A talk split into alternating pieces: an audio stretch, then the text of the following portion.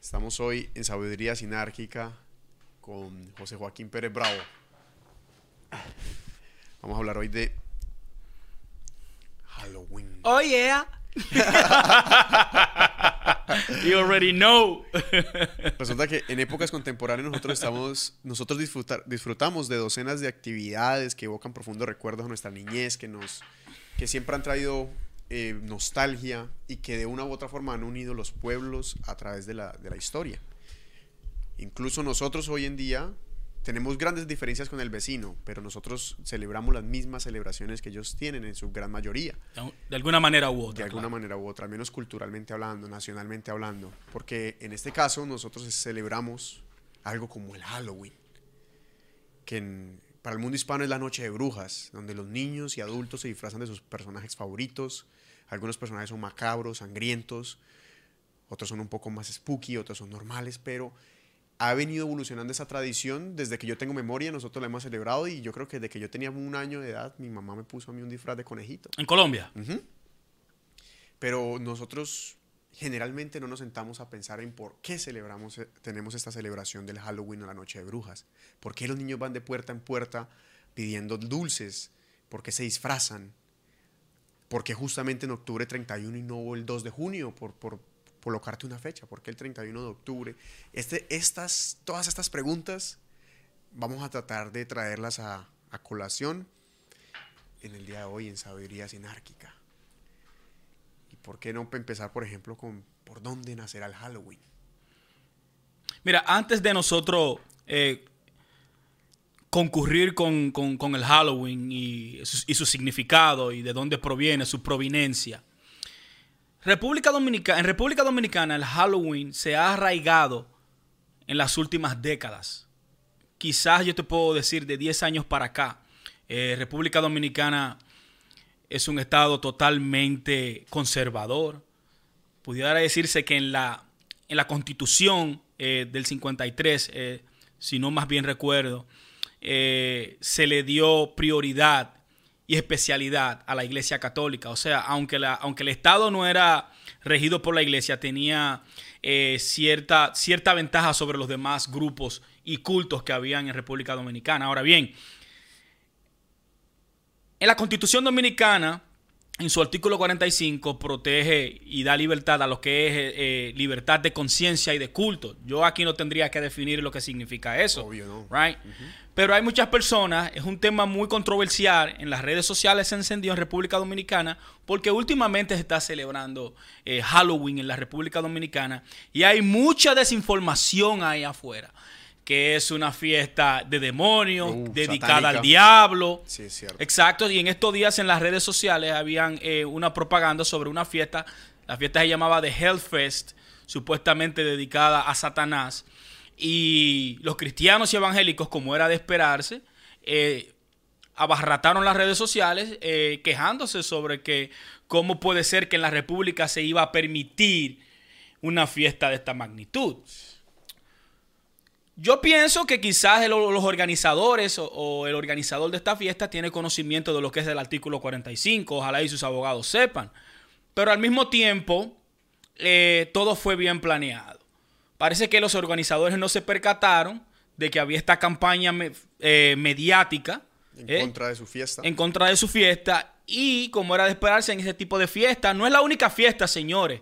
Porque así mismo es como son esos jóvenes, créanme, en esas fiestas élites también hay, venden de todo. Obvio. y en la fiesta parece que se estaba vendiendo eh, eh, acetaminofén, aspirina, antibiótico, Vivapor. Vivapor, you know. Y eh, la Dirección Nacional de Control de Droga, que es la institución encargada de la droga ahí en Dominicana, eh, infiltró unos cuantos de sus agentes y chivatearon y amarraron a todo el mundo y, y clausuraron la fiesta.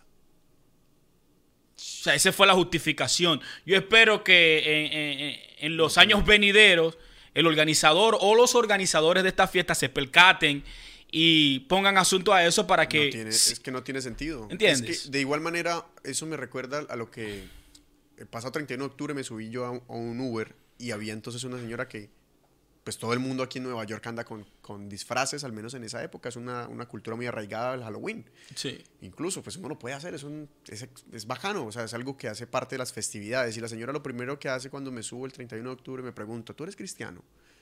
Entonces yo le dije, no, no, yo no soy cristiano, yo no estoy afiliado a ningún tipo de religión. Y empezó a, a darme, a decirme que, que, el Halloween, que eso no provenía ni siquiera de las raíces americanas, que el Halloween eso era un rito satánico al diablo, con un, una información que yo decía, pero no, es, no, es, no parece ser acertada. Ahí fue cuando también empecé a indagar mucho más sobre Halloween para, para poder saber bien qué era lo que se, de lo que se estaba tratando. Y me di cuenta de que Halloween, detrás de lo que es Halloween, no hay, no hay un culto al diablo, porque vamos a hablar de que la idea del diablo y de Satán, como lo ven los cristianos, nació fue en, cuando... El, en Grecia, en, son palabras griegas. Eso, Ni exacto. siquiera en el Antiguo Testamento existe. Constantino fue el que introdujo la idea del diablo, la idea del, de, del oscuro, y eso fue apenas hasta después de, de, de, la era común, o sea, como hasta el 300 después de Cristo. Correcto. Entonces, ¿qué es lo que pasa? Que en todas las civilizaciones ha habido una pregunta que no tiene respuesta. Y esa pregunta es la muerte. La muerte yo me la pregunto como ser humano porque yo estoy destinado a ella. Y es lo único que yo tengo desconocido en mi experiencia. Yo no recuerdo la muerte, yo no sé qué es estar muerto. Yo siempre he recordado estar vivo. Entonces, una pregunta que evoca. Como el proverbio chino ese que dice, curioso el hombre que nacer no pide, vivir no sabe y morir no quiere. Nosotros estamos con la pregunta de la muerte siempre va a estar ahí presente. Entonces las religiones, las filosofías y las naciones van a darle un, una connotación, un significado a lo que es la muerte. Y por eso el Halloween, o al menos el culto, no el culto, sino la celebración a lo desconocido, ha estado presente en toda la antigüedad. Siempre. Es por eso que la idea de Halloween americana nace, fue en Escocia y en, en la parte norte de Inglaterra, donde se ubicaban los celtas, que los celtas empezaron a hacerle esta alusión al oscuro, porque para ellos el, el tiempo anual se dividía en dos, invierno y verano, una época de luz y de, y y calor y una época de oscuridad y frío. Es de ahí que entonces, a partir de octubre 31, ellos empezaban, empezaba la, la parte oscura de su calendario. Y la parte oscura de su calendario se le hacía una ofrenda. Porque recuerda, estamos imaginándonos en la época medieval, donde las cosechas y todo, y todo lo que se recogía durante el verano podía no ser suficiente para el Y invierno. la asociación que tiene el frío con la muerte y la caída de, de, de las hojas y no se puede cosechar porque está todo congelado. The, Har The Harvest Fest, un festival de... Exacto, y, pero ellos les llamaban a esto Samhain. Samhain que como toda celebración proviene de la agricultura, porque nosotros más que industriales fuimos siempre agrícolas. Y a partir de ahí ves que se, se, le daba ofrenda a los tiempos venideros de oscuridad, a los tiempos venideros de frío. Era como la última noche para que los espíritus del mal aparecieran. Ya la gente no podía caminar en la calle como lo caminaba antes en el, en el verano. Se volvía una época tenebrosa. Pero para entender por qué se le empezó a dar una mala connotación, de dónde provinieron entonces las ideas macabras de espíritus malignos, tenemos que ver la Europa del medioevo. Que, bueno, para entrar en profundidad yo lo quiero resumir en tres partes. El, las avance, el, avance del Islam, que es el avance entonces de las cruzadas que invadían Europa y Asia Central, y nacía entonces también eh, las órdenes célibes, los celibatos de, las religiones eh, cristianas, donde era controlada por el hombre y la mujer se volvió una figura de sensualidad, de prohibición. Y la tercera parte vendría, vendría a significar entonces el desarrollo de, del judaísmo como exclusión. El, los judíos a partir de, de, la era común siempre han estado si, siendo excluidos. Esparcidos, Esparcidos por todos lados. Por todas partes. Entonces, ¿tú qué crees que puede ser el impacto que tenga el Islam, por ejemplo, en mira, lo desconocido? Mira, eh, yo creo que lo acabaste de desglosar a la perfección. La palabra Halloween en sí, la iglesia del norte, cuando se, cuando se encuentra eh, con, con, esta popularidad de, de, de, de, estos acontecimientos, esa gente bebían y gozaban, o sea, cuando hacían estas ofrendas, el pueblo se iba en fiesta. ¿Me entiendes? O sea, comían cierto tipo de comida, ¿me entiendes? Cierto tipo no comían carne algunos, eh, respetaban el día. Eso se encontraron con esta fiesta pagana y la iglesia lo que hizo fue astutamente para no entrar en conflicto con las tierras y con los compoblanos, vamos a bautizar el nombre y vamos a llamarlo Halloween. Hallow, que significa santo, y Win es Eve, ¿me entiendes? O sea, viene el día de los santos, el día de los muertos, el día de los mártires, el día de los héroes. En fin, la palabra Halloween viene de la iglesia del norte. Correcto, sí. ¿Ok? Entonces muchas personas hacen alusión de que la palabra la crearon los celtas. No, los celtas no crearon la palabra. Los celtas llamaban Samhain. Exacto. y, lo, curioso también con la, con la iglesia era que ellos sabían que estas fiestas paganas existían y la mejor forma de educar a los paganos en la nueva religión era dándoles un día en su propia religión. Correctamente. Eso, eh, fue una buena estrategia, porque cuando tú tienes una cultura arraigada como esta que tenían los celtas, de la noche a la mañana, tú que vienes evangelizando, tú no le vas a cambiar costumbres a personas, tú solo haces el cambio. Lo mismo pasa con el solsticio de verano. Sí. ¿Entiendes? So, que podemos concatenarlo ahí para que la gente entienda cómo en diferentes culturas, antes de que... Porque las personas no entienden. Todo lo que nosotros conocemos en Occidente como, como, como tabla de valor pende en el cristianismo. Esos son nuestros valores. ¿Entiendes? Y tú haces la... Eh, tú conectas, eh, conectas perdón, con lo que es eh, el Islam y la influencia que tuvo cuando se esparcieron la iglesia, ¿me entiendes? Roma, Antioquía, Alejandría y por ahí viene también, aparte de las cruzadas, la Santa Inquisición, que era la era donde, como tú dices, la mujer es un objeto sexual. Pero no solo la mujer es un, objeto sexual. Eh, esa era la era, esa era la, de la, era de la persecución de, los, de las brujas. Cualquier problema de hereje, cualquier contradicción que tú le tengas a la iglesia en ese entonces, tú eras considerado un hereje. Como lo fue Galileo Galilei, como lo fue. Bruno. Exacto, como lo fueron todos estos después santos que canonizaron después, la misma iglesia los persigue y los mata, entonces después lo, canoniza y el día ese, que ese día en especial, ellos le pusieron Halloween. ellos mismos. Para, para, adorar a los santos. Para adorar a los santos, exacto. Lo que sucedió en Europa también tuvo, tuvo una repercusión de que por esos los años del medioevo hubo la, la, plaga negra. Entonces la plaga negra se dice que mató como entre 75 millones a 200 millones de personas. Entonces, eso tiene una conexión psicológica por el hecho de que es algo a lo cual no somos inmunes. Pero esa es de bubonic plague. No, la plaga negra. O la plaga negra. Entonces, cuando nosotros vemos esto que es desconocido para nosotros y que viene y nos ataca, empieza a hacer, arraigarse psicológicamente en, la comunidad europea del, del, medioevo. Y empiezan entonces estos hombres a, rechazar todo lo desconocido. Esa es causa de las cruzadas. Las cruzadas también es una, una repulsión a lo desconocido. Entonces, los valores cristianos van a tener una misma reacción a lo desconocido y van a tomar todo lo que no haga parte de, su, creencia y de sus valores como algo para rechazar y retener y atacar. Sí, cuando, entonces cuando tú eh, rechazas y atacas algo que tú totalmente desconoces y lo quieres marginar, yo creo que esa historia, mira, mira, mira, mira qué relación tiene la muerte y tienen eh, los gatos. Los gatos en sí, eh, dentro del cristianismo son vistos con malos ojos, como mascotas satánicas. Y en esa cruzada, eh, en esa persecución de la Inquisición a todos los herejes y, o personas eh, astronómicas o, astrólogas, eran considerados totalmente herejes. En eso eran los tiempos en que se pensaba que la Tierra era el, centro del universo y que la Tierra era plana. Óigalo bien, señores. Y estamos volviendo otra vez del pasado al presente con este tema de la Tierra plana y la Tierra como centro del universo. Eh, estas personas consideraban al gato eh, como ave de mal agüero, como una relación cercana con lo negativo y con la muerte.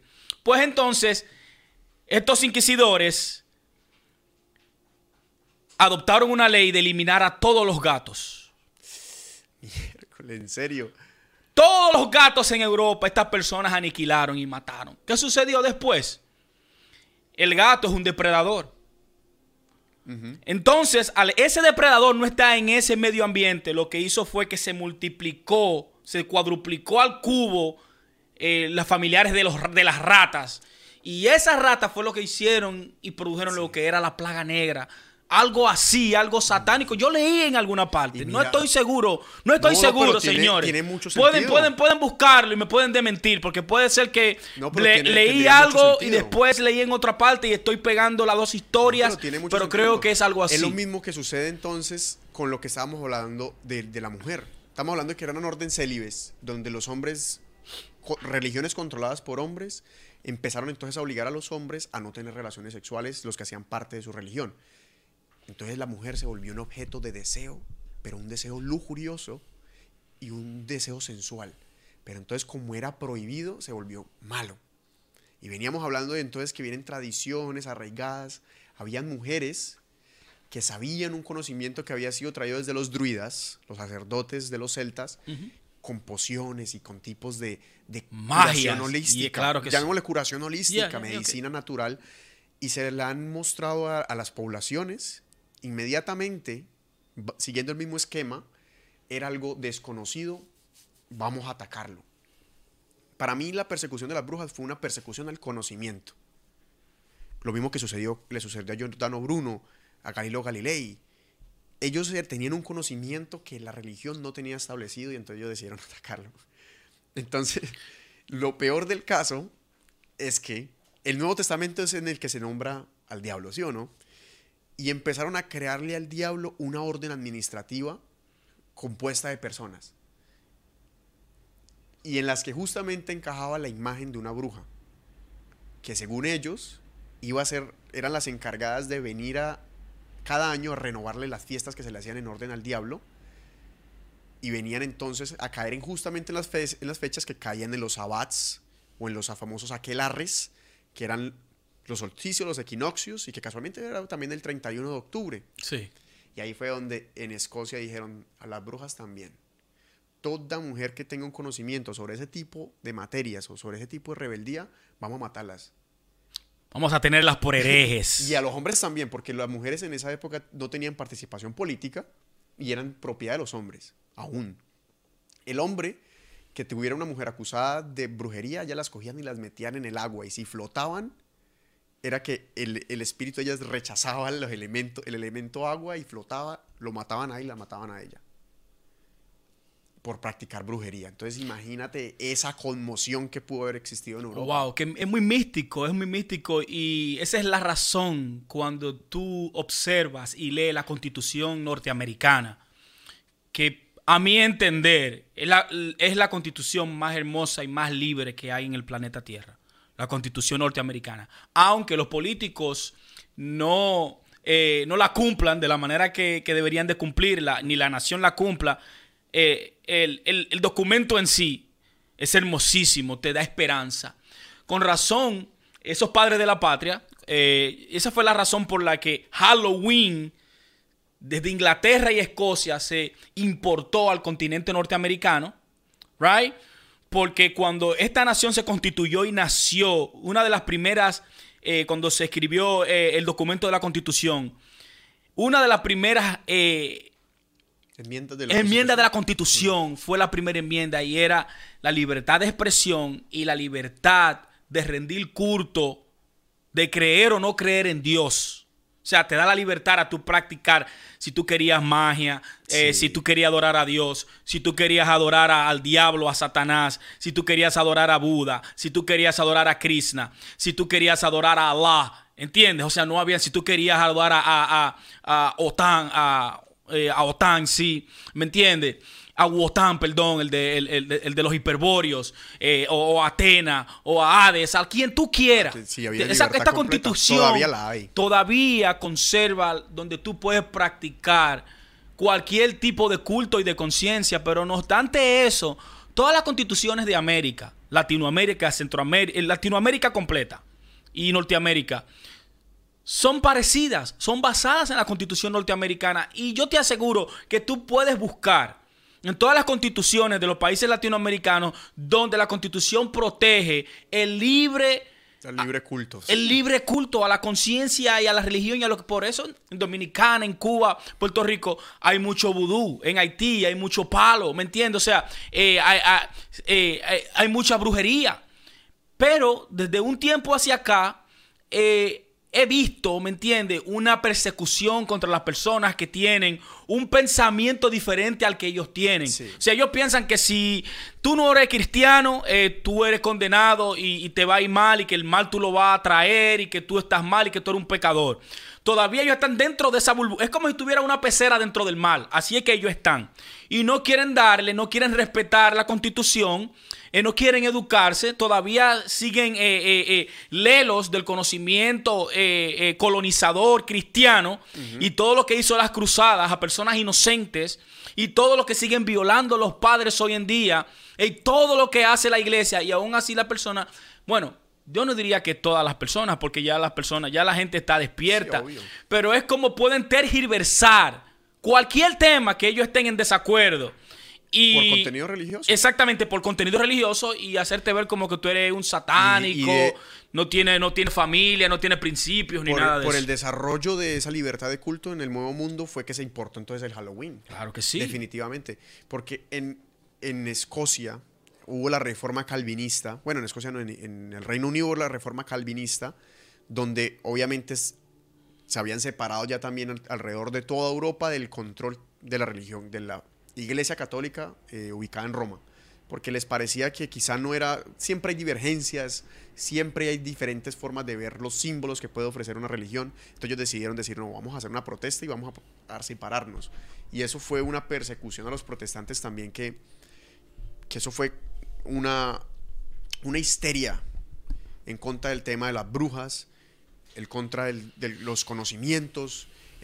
Parece la, situación que está viviendo Latinoamérica hoy en día, porque como la gran mayoría vienen de ese pensamiento cristiano arraigado, no han dejado que ese, pensamiento se purgue y quieren atacar a las personas. Y ese pensamiento del que se caracterizó en esa época y todavía la religión católica fue que los puritanos llegaron a las costas de Estados Unidos y empezaron a adentrarse hacia el nuevo mundo. Un mundo donde no tienen ningún problema según con la libertad de culto y pueden ellos vivir bajo sus propias, sus propias re- reglas. Entonces ellos tenían, la, eso fue un movimiento religioso utópico. Ellos creían que la llegada del nuevo mundo iba a ser la que iba a traer obvia- no- nuevamente la prosperidad a sus vidas. Y trajo ciencia, trajo. ciencia, trajo todo. Entonces esas Revolución, personas, todo. esos puritanos empezaron a, a- a llenar los Estados Unidos y ellos, al ser también descendencia celta, trajeron el- en- Las costumbres. las costumbres. Correcto. Y trajeron consigo incluso esa medicina naturista de la que hablamos. La que holística, brujas- sí. La medicina holística que puede que las brujas también estuvieran practicando. Claro que sí. Y cabe entonces un- una historia que es muy interesante que fue la que sucedió en Salem, Massachusetts. Que incluso el- este, este Oh, tú tienes la cuija ahí, Ah, yo sí. veo. Oh, shit. Salem, Massachusetts, that shit is mystic, though. Sí. Eso es místico ahí arriba. Salem, Massachusetts tiene una historia y es muy, muy relacionado con el Halloween. ¿Por qué? Porque eh, eh, Massachusetts está ubicado en la parte norte de los Estados Unidos. Noreste. En el noreste de los Estados Unidos, bien arriba, que justamente da con las vías en las cuales pueden llegar los británicos a colonizar. Entonces llegaron allá y se ubicaron los, los, puritanos y hubieron dos muchachas que dijeron que tuvieron una visión demoníaca y que empezaron a tener pensamientos demoníacos, según lo que ellas decían. Y fueron entonces a donde los jueces de Salem y les dijeron, nosotros estamos teniendo estas visiones demoníacas. Y en una, en una época donde no había forma de, de corroborar eh, testimonios, ni añadirle espiritismo, ni espiritualidades, ni filosofías, no había forma de uno, de ellos ver la verdad, si no fuera desde el punto de vista religioso, les creyeron y ellas acusaron a una de las criadas del, del, del sacerdote, que era casualmente de raza negra. Y resulta que después de estas historias que se empezaron a contar estas mujeres, y después de que se hayan encontrado culpable, entró una histeria colectiva, el condado entero de Salem entró una histeria colectiva, y empezaron a matar mujeres por sospecha. Mataron 20 mujeres, las las ahorcaron, 20 mujeres, Oh, wow. por causas de brujería. Eh, de, de ese movimiento que sucedió en Salem, Massachusetts, es que ahora se le dice cacería de brujas a cualquier movimiento que sea llevado por la histeria o por pensamiento supersticioso. Lo utilizan en política también, es un cacería de Una brujas. cacería de es- brujas. Esta acusación, claro que sí. Y nació ese término en esa historia de Salem, Massachusetts, que luego ya después de un tiempo dijeron, ay, no le perdón, o sea, basamos todo, este, todo esto en, en- en superstición, pero ya habían matado a toda la gente, pues ya que... Entonces Salem, Massachusetts se volvió un sitio... Ahí se fue Sabrina la bruja. Salem, Salem, Massachusetts pasó a ser un, el epicentro de la cultura Halloween eh, en los Estados Unidos. Wow, qué bien. Y cuando yo fui a Salem, Massachusetts, muy hermoso. O sea, es una. Hay, hay mu- mucha cultura, o sea, muchas historias sobre las cosas que suceden. La calle no le cabía una sola persona. Em, habían tiendas místicas con lecturas del tarot. Yo me compré un libro de hipno- hipnosis, se llama, de, de un, de un científico de la Segunda Guerra Mundial, donde habla de. O sea, ellos tienen una, una apertura, abren ahí como a la cultura Halloween a que se apodere del sitio. Ok. Y ahí fue donde me compré el. Por eso yo dije, ah, vamos a comprar el. el- No, no, y está bien bacana, está chimba, como dicen los colombianos. Entonces, parce, la, la cuestión es que llega el nuevo mundo el Halloween. Y ya hoy en día coge otros matices.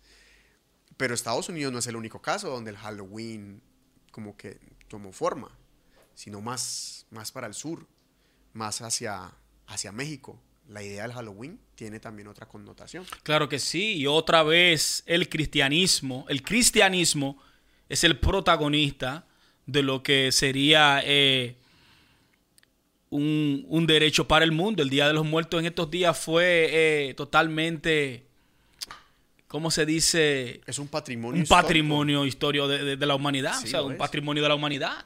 ¿Me entiendes? Por lo famoso, por, por el arraigue, por el arrastre que tiene y por el colorido hermosísimo, por el significado que tiene. You know, cuando yo veo este tipo de cultura, eh, yo he comenzado a comprender y a, y a respetar. Usted tiene que respetar la cultura y la creencia de los pueblos. Usted no puede pasarse la vida yendo de pueblo, en- de pueblo en pueblo diciendo que su cultura es la cultura eh, correcta. ¿Entiendes? Porque cada quien celebra, cada quien, eh, eh, cada quien celebra y cada, bien se- y cada quien se entristece a su manera. ¿Entiendes? Y cada pueblo tiene su propia personalidad. Tú no puedes querer que todos los pueblos sean unos clones y que sean lo mismo. Y eso es lo que nos falta a nosotros como latinoamericanos entender ese tipo de conceptos, ¿entiendes? Que porque una persona tenga una opinión diferente a la tuya o porque difiera de ti, eso no quiere decir que esa persona Sí. sea mala o esa persona trata de hacerte daño porque no lo es, solo es una opinión, ¿me entiendes? Y esto eh, del Día de los Muertos, Kevin, remonta al mismo judaísmo que tú mencionabas, ¿qué relación tienen? Eh, si tú vas también eh, eh, a la historia de, de- Osiris y en Egipto, ¿me entiendes? De cómo cuando descuartizan, de cómo eh, su hermana vuelve Isis, su, su hermana Isis viene, vuelve y lo... Es y que lo- tiene, tiene la y lo- connotación. y lo cose, ¿me entiendes? Y todo Es eso. una connotación que está presente en todas las culturas. Y el Día de los Muertos es como una comunión, es como una simbiosis entre la cultura azteca y la cultura, eh, norte- bueno, europea en este caso. Y es que los aztecas, ellos eh, no tienen la el mismo sistema que nosotros tenemos los judeocristianos, que decimos que depende de nuestras acciones, vamos al cielo o al infierno. Ellos no creen en eso. Ellos básicamente lo que dicen es que las personas van a distintos infiernos de acuerdo a la forma en que mueren, no de acuerdo a sus acciones. Entonces las personas que se ahogan van a ir al dios del agua. Las personas de que mueren en combate o a través del fuego van al dios del sol. Ahí hay un, hay un paraíso también que es de la gente que muere por causas naturales, que se supone que es el- la forma en la que uno debe terminar. O sea que ese infierno era como un cielo. Sí, sí. Y entonces esta, esta, esta vi- visión del- de los muertos es menos macabra, es menos, menos oscura como la, pre- la pretende mostrar la iglesia. Pero entonces llega la iglesia también a México y sabemos que pues la, Latinoamérica está arraigada a la cultura católica y cristiana y hace esa fusión con la azteca. Y nace el Día de los Muertos. El Día de los Muertos es un día donde, donde se reciben a las personas que ya fallecieron de, una manera hermosa. O sea, ellos le, los atraen, les dicen que muchas gracias, los reciben con felicidad, les, dan agua por si están sedientos, les ponen velas por si quieren ver la luz, les dan comida por si tienen hambre y los reciben con, con papel picadito, así para como si fuera una celebración. Entonces, qué linda forma en la que pueden mostrar est- eh, los mexicanos a través de su patrimonio un concepto que nosotros toda la vida lo hemos tenido como algo tenebroso. Ese es el lado alegre de la muerte. Yo no sé, yo creo que en Haití he visto también que ellos también celebran la muerte, ¿no? Sí, sí, ellos celebran la muerte y lloran el nacimiento. Mira, y la relación que tiene con el pasado, la relación que tiene la, la conexión entre, entre los seres vivos y los seres del más allá. Desde nigromancia, desde nigromancia, que es la ciencia de contactar a los muertos, de comunicarse con los muertos.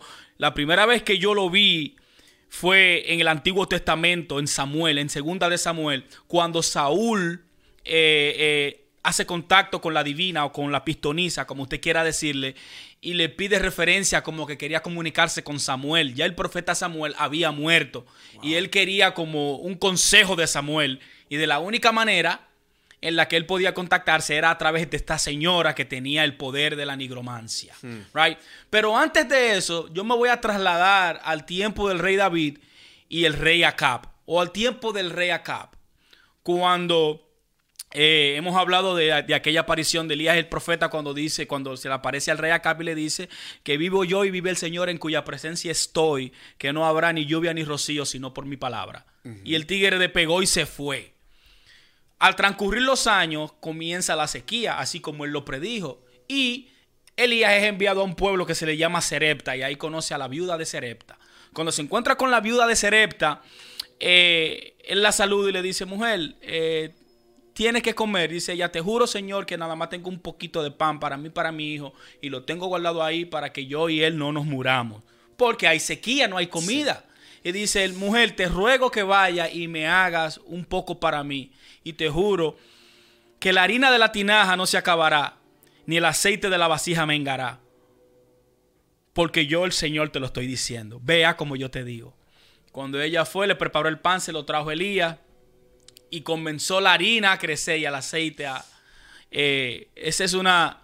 Eh, esa es una de, de, los primeros milagros que tú tienes que interpretar cuando te encuentras en el Antiguo Testamento. Más sin embargo, Elías se retira de la casa, ya comió, o sigue su camino, pero escucha en el camino que el hijo de la señora que él había visitado había muerto. Hmm. Y cuando Elías escucha eso, la señora lo manda a buscar porque, coño, tú nada más hiciste llegar aquí y mi hijo se murió. Te llevaste el pan, te llevaste en el proceso, mi hijo no aguantó y cayó enfermo y murió. Entonces, cuando Elías se devuelve de allá para acá, viene diciendo en sí, orando, coño, hasta la casa de esta viuda que me ha dado de comer, le has hecho morir a su hijo. O sea, Elías quejándose con, su señor, su señor hablando con su señor, hasta en la casa de la viuda que me ha dado cobijo, has hecho, ¿qué tengo contigo? Entonces ahí Elías se le puso tres veces al niño y le dijo al niño que se levantara y el niño se levantó. Es la primera vez, el primer milagro de resurrección que, hay en el, Antiguo Testamento. De Elías el profeta. Elías el profeta después del niño haber estado muerto, Elías oró, se costó tres veces sobre él y el niño resucitó. Entonces, entonces después lo hizo su, su, eh, su, sucesor, que era Eliseo, también Eliseo lo hizo y, y resucitó a otro niño. Pero esa, esa comunicación entre, entre el más allá y el presente, entre el pasado y el futuro. El presente es el, es el, puente del, futuro y, del pasado. Si tú quieres volver eh, eh, al pasado, el puente de volver es el presente. A través de él tú puedes hacerlo. Imaginación, no sé. Proyección, no sé. Memoria, no sé. Lo mismo si tú quieres ir al futuro. Pues entonces, este es de las primeras veces que tú encuentras que la muerte no es algo absoluto, no es algo absoluto en sí. El párrafo bíblico te está diciendo que la muerte no es una barrera, que después de tú haber estado muerto, yo puedo ir allá y hacerte venir de entre, de entre el mundo del olvido. Pero, ¿Me entiendes? es muy simbólico. Elías profesaba la religión um, judía, por la, que se conoce como judía. La, yo no lo diría tampoco porque... Eh, Elías era arameo y era tisbita y pertenecía creo que a la tribu de José o de Efraín. No estoy, no estoy, no estoy seguro. Eh, él estaba tenía inculcada la filosofía hebrea.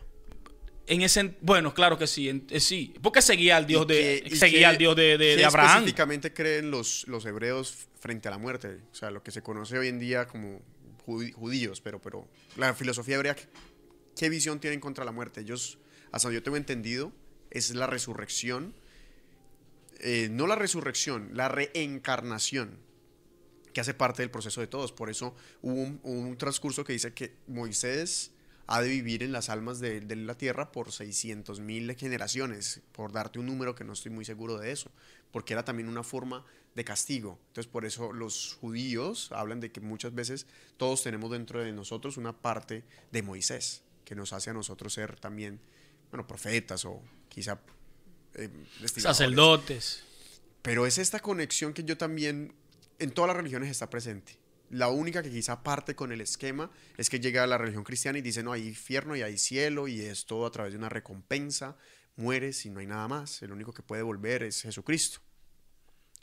Pero cómo nosotros tenemos dentro de nosotros mismos una voz que nos dicta en cuanto a los dotes artísticos y los dotes laborales. ¿A qué, a qué me refiero yo con esto? El pintor pinta, pero él no sabe que está pintando. Él está depictando un mundo imaginario. Lo mismo pasa con el escritor. El escritor escribe y mientras está escribiendo, el escritor se está imaginando un mundo paralelo, un mundo surreal. Hay un libro que justamente cae con, Halloween, Dr. Jekyll y Mr. Hyde, que lo escribe Stevenson. Básicamente, Dr. Jekyll y Mr. Hyde, la historia de un doctor que se transforma en otro. El doctor se transforma en otro y un alter ego lo posee, que en este caso el doctor se llama Dr. Jekyll y el que se transforma es Mr. Hyde. Y Mr. Hyde empieza a ser, es el, lo macabro. Y yo creo que esa... esa The American Psycho. American Psycho. Y eso habita en todos nosotros. Todo el mundo tenemos un lado oscuro, un, un, lado que quizá no conocemos y que no hemos dejado explotar o que estalla de vez en cuando. En o tenemos ocasiones. miedo de abrirle las puertas a que se apodere. Uno sabe que está ahí, pero no lo quiere tontear. Su Mr. Hyde no lo sí. quiere conocer. Sí. ¿Qué pasó con Stevenson? Stevenson, la historia de cómo escribió Stevenson, esto me, me, me, me evoca que quizá fue dictado por algo del más allá. No digo que sea el más allá un espíritu, pero de dónde provienen las ideas, que ninguno sabemos de dónde provienen las ideas. El tipo tenía tuberculosis, Stevenson, y él pasaba noches enteras en crisis. Pero una noche que él tuvo una crisis, donde tuvo una fiebre altísima, cuenta su esposa y su hijo que él se despertó de la cama como un rayo, y a pesar de estar sintiéndose mal, empezó a escribir desenfrenadamente la novela de Dr. Jekyll y Mr. Hyde. Y ellos describían de que fueron días los que él se demoró escribiendo la novela sin parar, a comparación de lo que puede tomarse semanas, meses en escribir un libro, años. El tipo lo escribió en días. Cuando Stevenson puso la firma final y terminó de escribir su libro y lo releyó, él se asustó. Le dio tanto temor lo que él estaba leyendo que él rompió la primera versión de Dr. Jekyll y Mr. Hyde. La hizo añicos y decidió entonces reescribirla con mayor paciencia. ¿Qué pudo haber hecho que un enfermo de tuberculosis decidiera entonces empezar a escribir un relato que a la final decidió destruir porque le causó miedo su propia creación? ¿Es en serio nosotros los que estamos creando las cosas o es que quizá dentro de nosotros habita algo más? Eso es lo paranormal. Eso es lo que nos referimos a lo paranormal. Eso es lo exacto, eso es lo paranormal del ser y nosotros sí le tenemos terror a esa parte. Porque una vez tú conoces el potencial de ello, eh, tú puedes volverte, puedes cegarte. Te puedes la luz es tan intensa y el poder es tan intenso y la, energía, la energía es tan sublime que puede cegarte, ¿me entiendes? Puede hacerte una persona muy eh, fucking um, ambiciosa. Que no te importe, ¿me entiendes? La vida, ni te importe... Eh, la naturaleza, ni te importe nada de lo que te rodea, te vuelve totalmente egocéntrico, sería la palabra. Por eso muchas personas cuando se desnudan, cuando se desnudan a sí mismos, no aguantan. Por eso muchas personas dicen que cuando tú ves a Dios de frente, te mueres, no puedes mirarlo. Cuando tú ves el potencial y, y, y la magnificencia de su presencia. Es algo que yo, yo, lo entiendo así, es algo en cadena. Automáticamente tú ves esa luz y es como una reacción en cadena. Tú vas a percibir todas las dimensiones de ese ser en las que tú puedes decir, wow, tengo miedo de mí mismo porque puedo crear destrucción en un instante. Y eso es lo místico, y eso es lo místico de saber transcurrir en nuestra era, conociendo los cuatro elementos, conociendo las cuatro estaciones, Muchas, muchas mujeres, como tú dices, muchos hombres, muchas personas fueron catalogados de sorceres. Sí. Todavía en Arabia Saudita hay un- una unidad del gobierno que persigue sorceres, eh, hechiceros, sí. Cualquier tienen una unidad y eso lo lleva, y, y eso es penado por la muerte, hechicería. En Arabia Saudita hasta este día es penado por la muerte. ¿Entiendes? Y- y Entonces, eso- ese dogma ca- recae en todas las personas. Yo me considero, y yo creo que Sabiduría Sinárquica siempre se ha considerado un programa de tratando de, promulgar conocimiento científico, conocimiento tecnológico, un poco de conocimiento de historia. Pero nosotros, o sea, o al menos yo, puedo ver que existe algo que aún no, no tiene explicación. Hay una cier- cierta cantidad de sucesos que son desconocidos. Pero nosotros, todos los seres humanos, le tenemos miedo a lo desconocido, como hemos dicho. La- desde la religión católica siempre hemos tenido un repudio por lo desconocido y decidimos entonces atacarlo en lugar de conocerlo. Eso es lo mismo que está tratando de decir Stevenson en su obra de Dr. Jekyll y Mr. Hyde. Que por más que Dr. Jekyll no pudiera cubrir su Mr. Hyde, ese Mr. Hyde salía a la luz. Y lo mismo sucede con todo. Nosotros hay un lado, una, un lado que va más allá de lo normal, lo que se conoce como paranormal, que habita en todo lo que nosotros conocemos, pero no porque no queramos, queramos taparlo y decir que no existe, haya que atacarlo. Por el contrario, yo creo que es deber de todos conocerlo.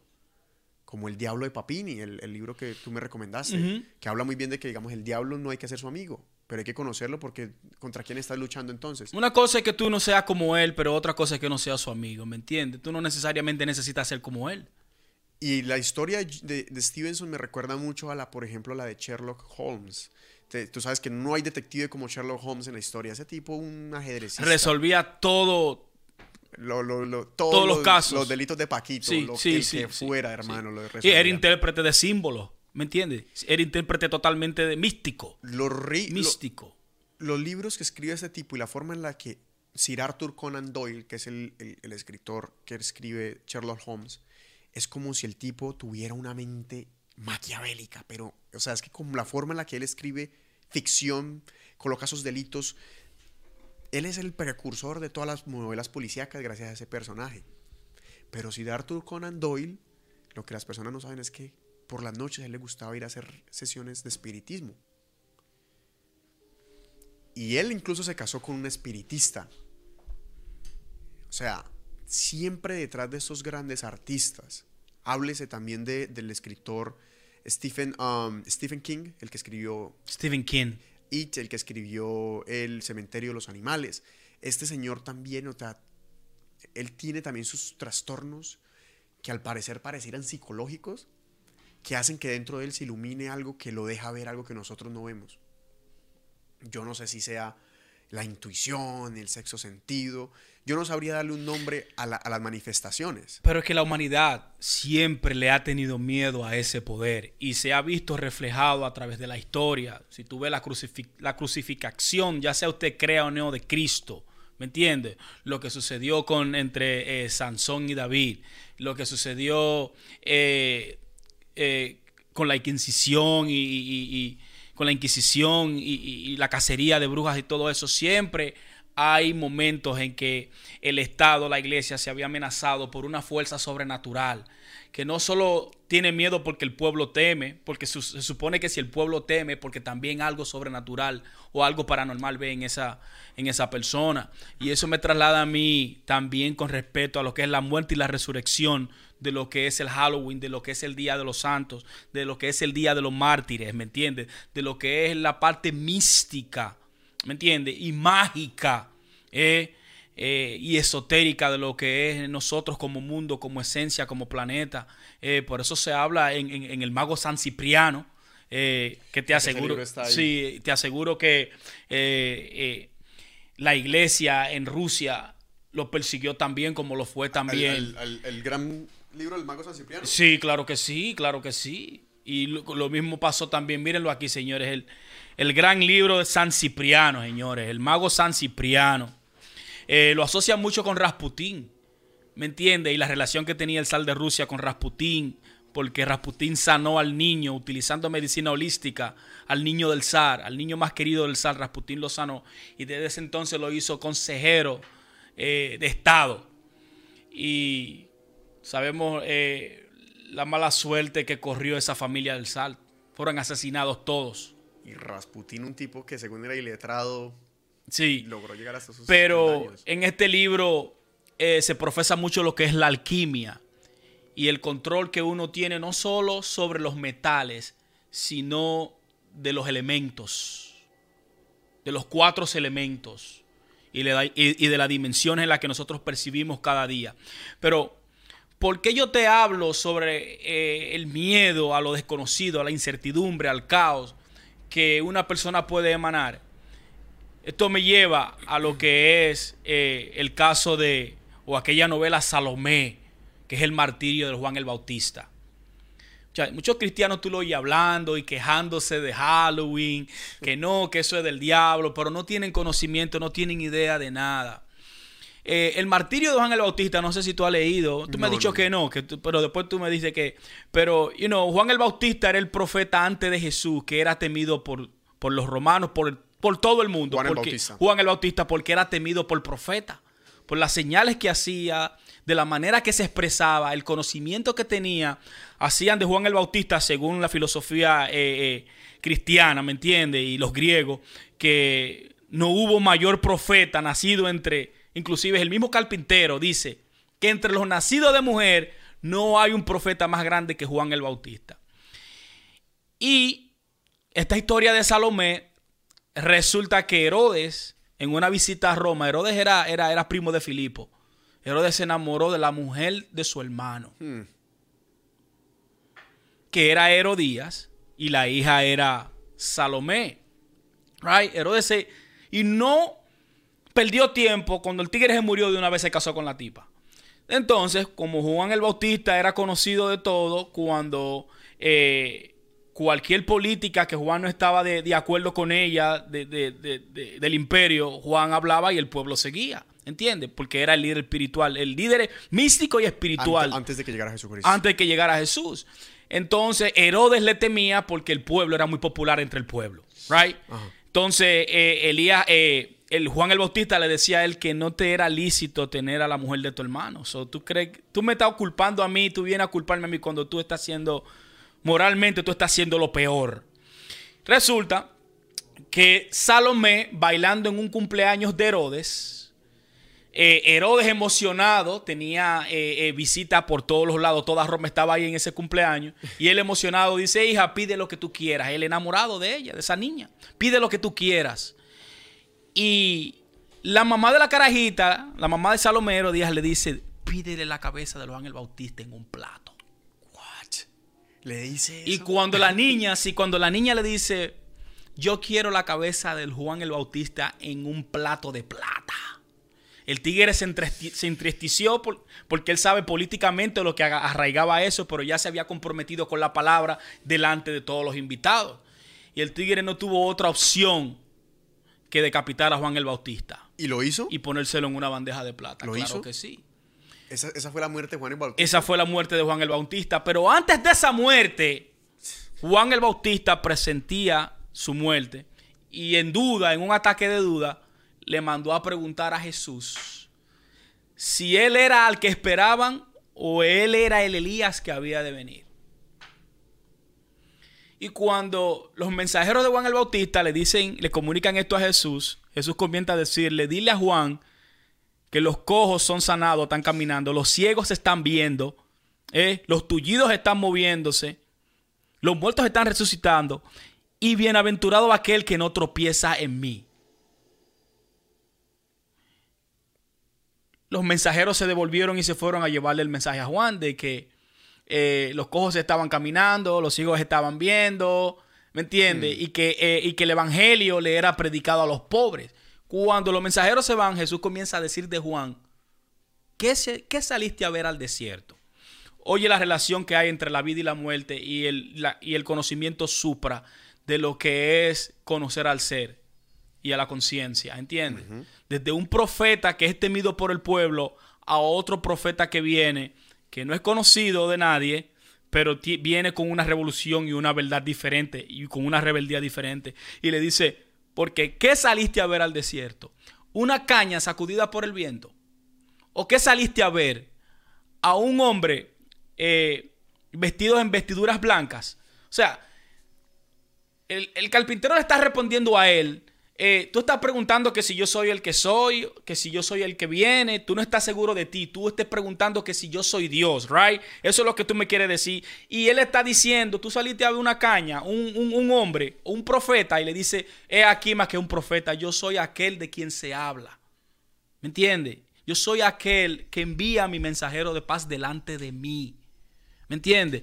Entonces, cuando él comenzó a seguir y comenzó a predicar, dijo que esta generación eh, o ellos diciéndole, eh, todos oyeron la predicación de Juan el Bautista y todos se convirtieron, pero los intérpretes y, y, los de la ley no lo hicieron, ¿entiendes? Entonces, sin embargo, Juan el Bautista no comía ni, ni bebía vino y decían, ese tigre tiene un demonio porque era totalmente eh, paranormal, sobrenatural. El, Juan el, Bautista. Sí, aquí viene, por eso te digo, mira lo sobrenatural ahí. Este tigre tiene un demonio porque no come ni bebe y siempre está hablando de cosas extrañas y siempre está viendo el futuro y predicando.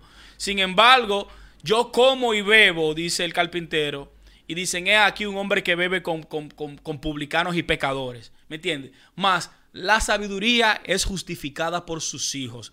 Termina el carpintero con, esa total, con ese capítulo entero, queriéndote decir que después que él decapita a Juan el Bautista, y ve el resurgir del carpintero de Jesús en Roma otra vez, dice, mierda, ese es Juan el Bautista que resucitó.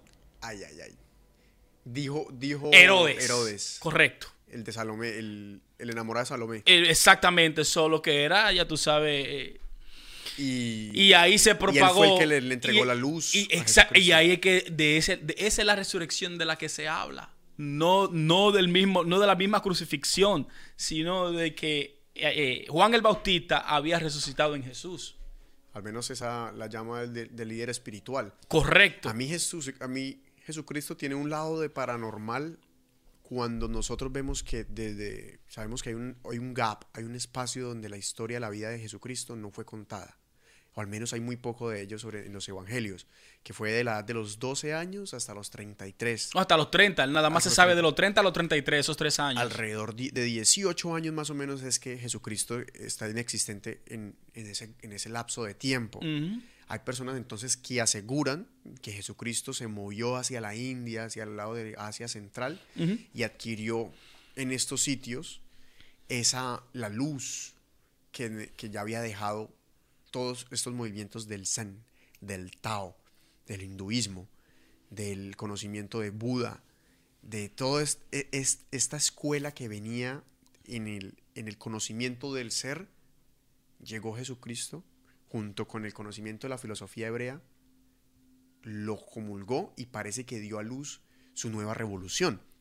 Incluso hay personas de este tipo, Nicolás Notovich, él hizo, él hizo un libro que se llama La vida desconocida de Jesucristo.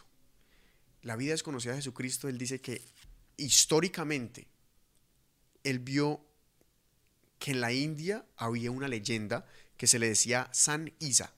Isa en, en hindú significa Jesús, el, el santo Isa. San Isa era una persona que llegó allá y por ser un promulgador de la palabra, de la unión completa y de que todos los hombres son iguales, lo sacaron a patadas de la India. A pesar de que tenía mucho conocimiento, pero como sabemos, la India, eh, el hinduismo está compuesto es de castas, no pueden decir que una persona es igual a la otra. Él llegó diciendo, no, todos somos iguales. Y lo sacaron a patadas de allá. Y él empezó entonces un peregrinaje exclusivo por toda Asia. Hay personas que salieron obviamente a denegar la versión de Nicolás diciendo que lo, que, lo que estaba era loco, cómo le ocurría. Sí. Pero tiene mucho sentido. ¿Qué pudo haber aprendido Jesucristo en esa época? O, al menos la, imagen que nosotros tenemos de Jesús de Nazaret. ¿Será que Jesús tomó de, allá una, filosofía desconocida? Una filosofía. Aprendió del yoga, del bati yoga, seguro que sí.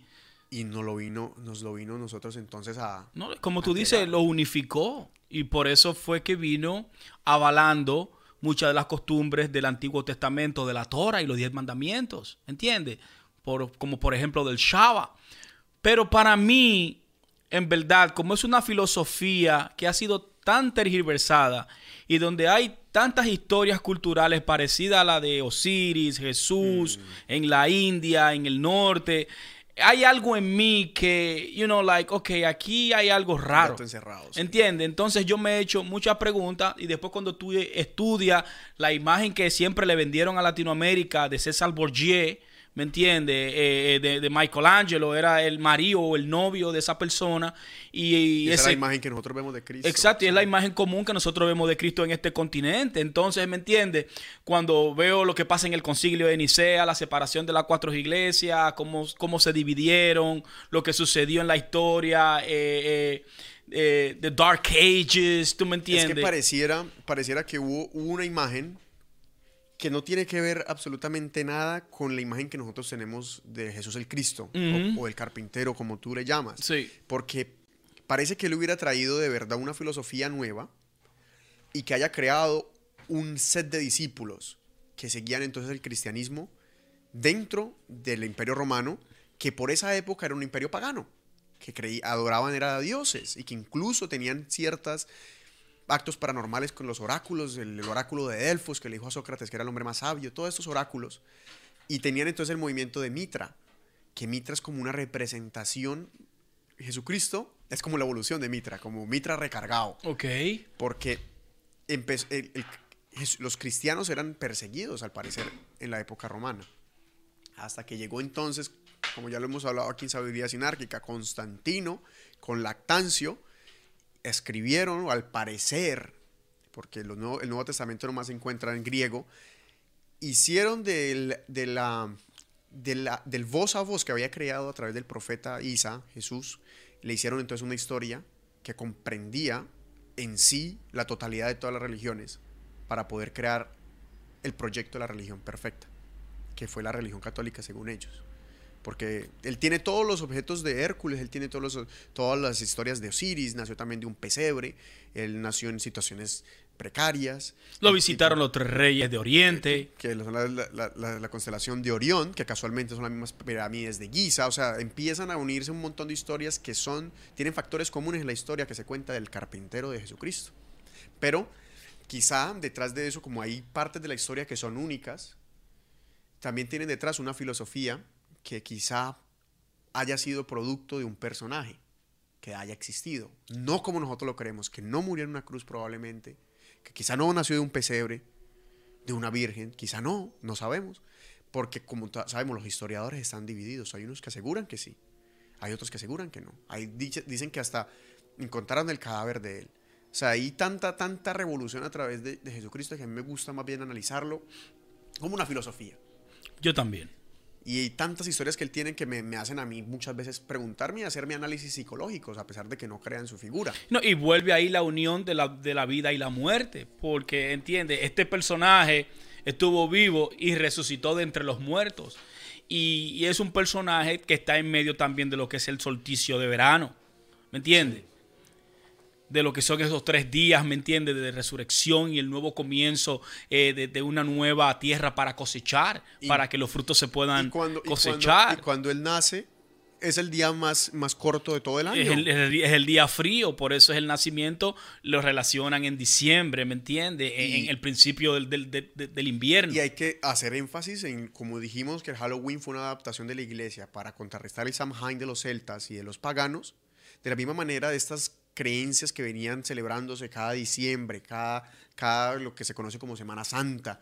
Todas estas épocas ellos tuvieron que adaptarlas de igual manera e hicieron entonces la figura de Cristo. No, la gente tiene también que reconocer que eh, para, para armar el catolicismo, la Iglesia Católica tuvo que adaptarse a muchas culturas paganas y adaptar dentro de su fila lo que era la celebración de la Pascua, de- de- del verano, de la primavera, de- del invierno y todo eso. Ahí está la misma Navidad, ¿me entiende? Que es un producto, quizá usted la celebre, usted está criticando personas que están celebrando Halloween, pero yo creo que también es un motivo de cultura, porque hay muchas personas que están enfadadas diciendo, oh, antes no se celebraba eso, ahora Sí. tú lo quieres hacer porque lo ven en Estados Unidos. Entonces, también hay algo personalmente de Halloween que yo no entiendo.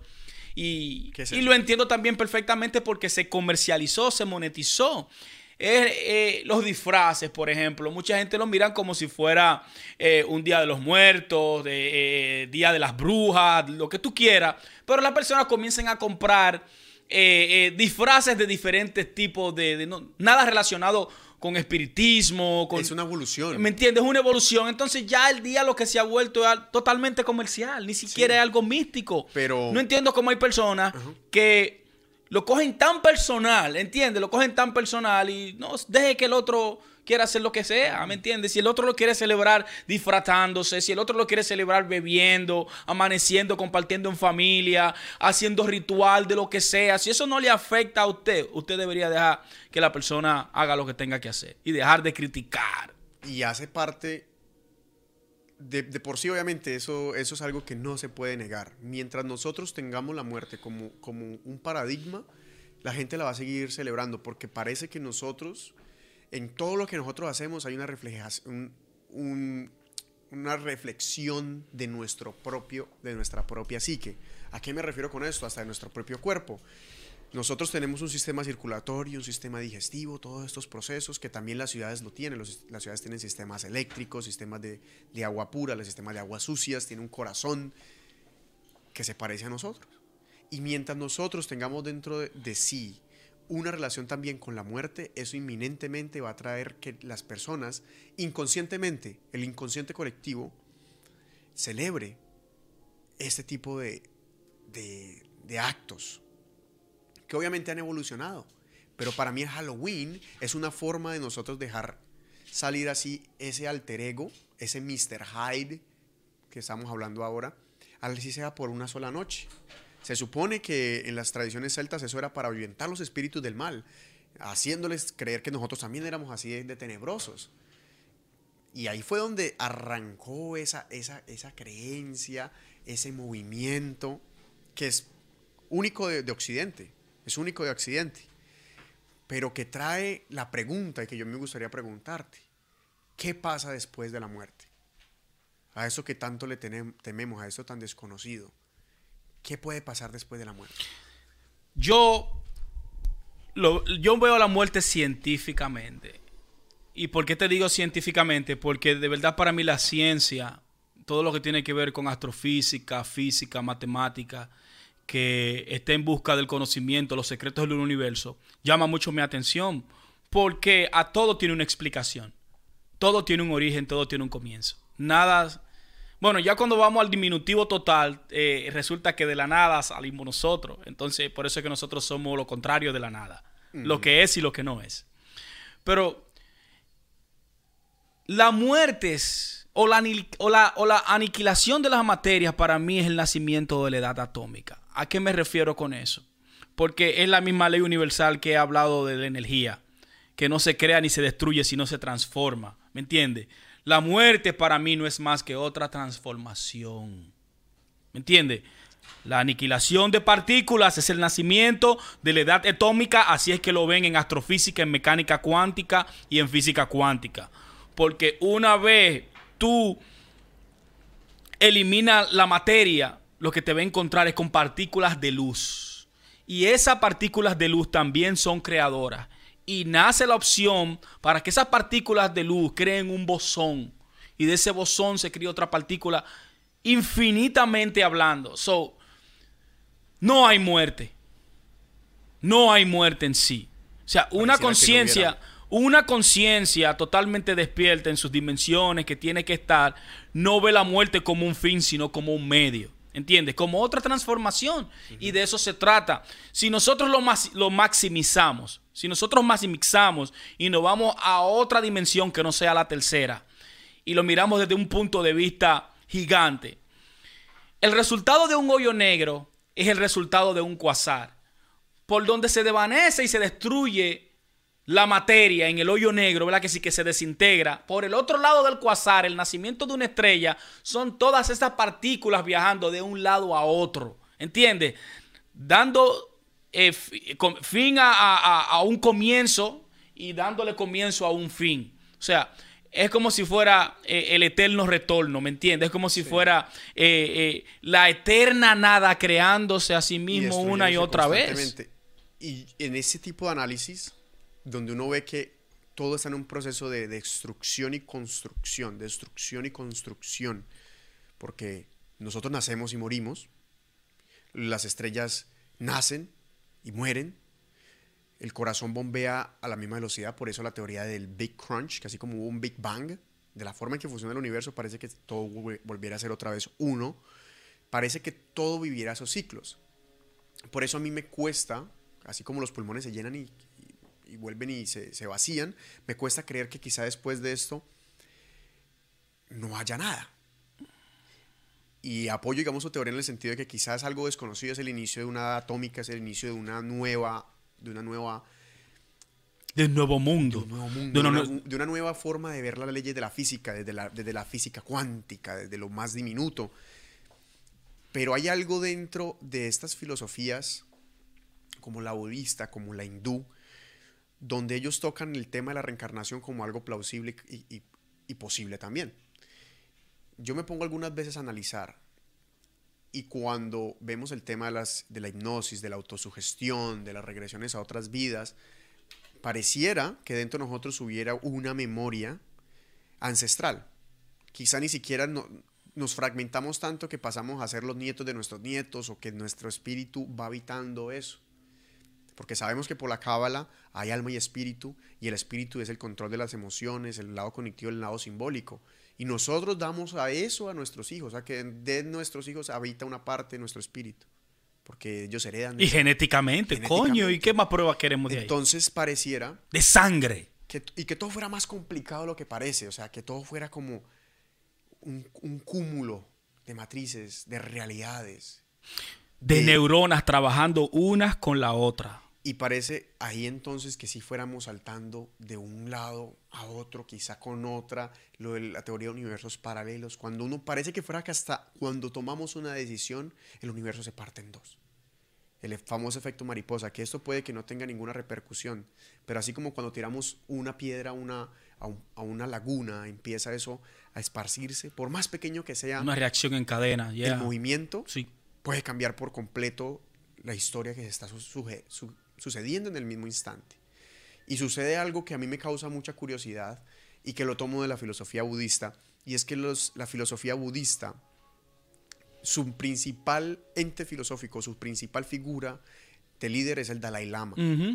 Pero yo me nosotros conocemos muy bien cómo se escoge la, el Papa. Sí. Sabemos eh, que sucede una votación de cardenales y que hay humo blanco, hay Papa. Sí. Pero cómo elegimos nosotros, bueno, cómo eligen los budistas al Dalai Lama. El Dalai Lama lleva siendo el mismo durante todas las generaciones basado en lo que dicen los budistas. Siempre ha sido el mismo. Él mismo elige su, su, descendiente. Básicamente, o su sucesor. Él, en su lecho de muerte se sienta y él, eh, cuando está ya a punto de morir dice, yo voy a reencarnar en, una, en un niño de tanta cantidad de recursos.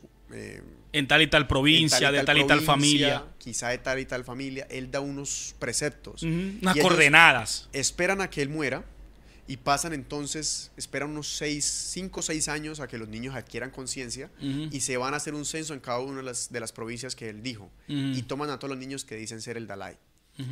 Entonces llegan los niños y le hacen una serie de, pruebas rigurosas, porque obviamente salen muchos que dicen que son. Sí, claro, para si no, lo son, seguro.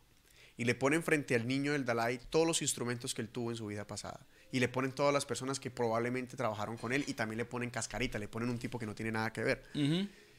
Y el niño dice, esto yo lo usaba para esto, esto lo usaba para esto, ella me hacía, ella era la jardinera que nos colaboraba, este señor se le murió la esposa en tal, tal, tal fecha, a este no lo conozco, yo no sé quién es este, si este lo vi no me acuerdo. Y cuando el niño pasa todas las pruebas que son rigurosas, hay nuevo Dalai. Y el Dalai Lama representa para el mundo una figura que cuando él habla, los demás callan. No, y vamos a ser específico. El Dalai Lama es el líder espiritual y de Estado del Tíbet. Vamos a ponerlo claro porque hay muchas personas. Yo vi en un documental eh, ahí en Times Square preguntándole a americanos randoms quién es el Dalai Lama y no tenían freaking idea quién era, el, quién era el Dalai Lama. Eso fue totalmente vergonzoso. Jóvenes y personas eh, eh, X, generación X, millennials, no sabían, inclusive hasta baby boomers, no sabían quién era la figura del Dalai Lama. Líder espiritual y de Estado del Tíbet. El Tíbet no es autónomo, a mí, no es autónomo de, la China. Eso está en disputa. Esa provincia pertenece a la China, pero el mundo, desde su creación, desde que, se, desde que cayó el imperio, el primer imperio chino, ha, ha, visto al Tíbet como si fuera una provincia independiente de la China, pero en realidad no lo es. Por eso se ven tantos mártires. Eh, la primera vez que yo vi a una persona incendiándose a sí mismo eh, fue a un tibetano, a un monje del Tíbet, a un budista, sí, protestando en contra de la China y los abusos que hay en esa región, porque yo le he dado seguimiento al Dalai Lama durante mi vida. Es una persona de mucho conocimiento, muy, sabio.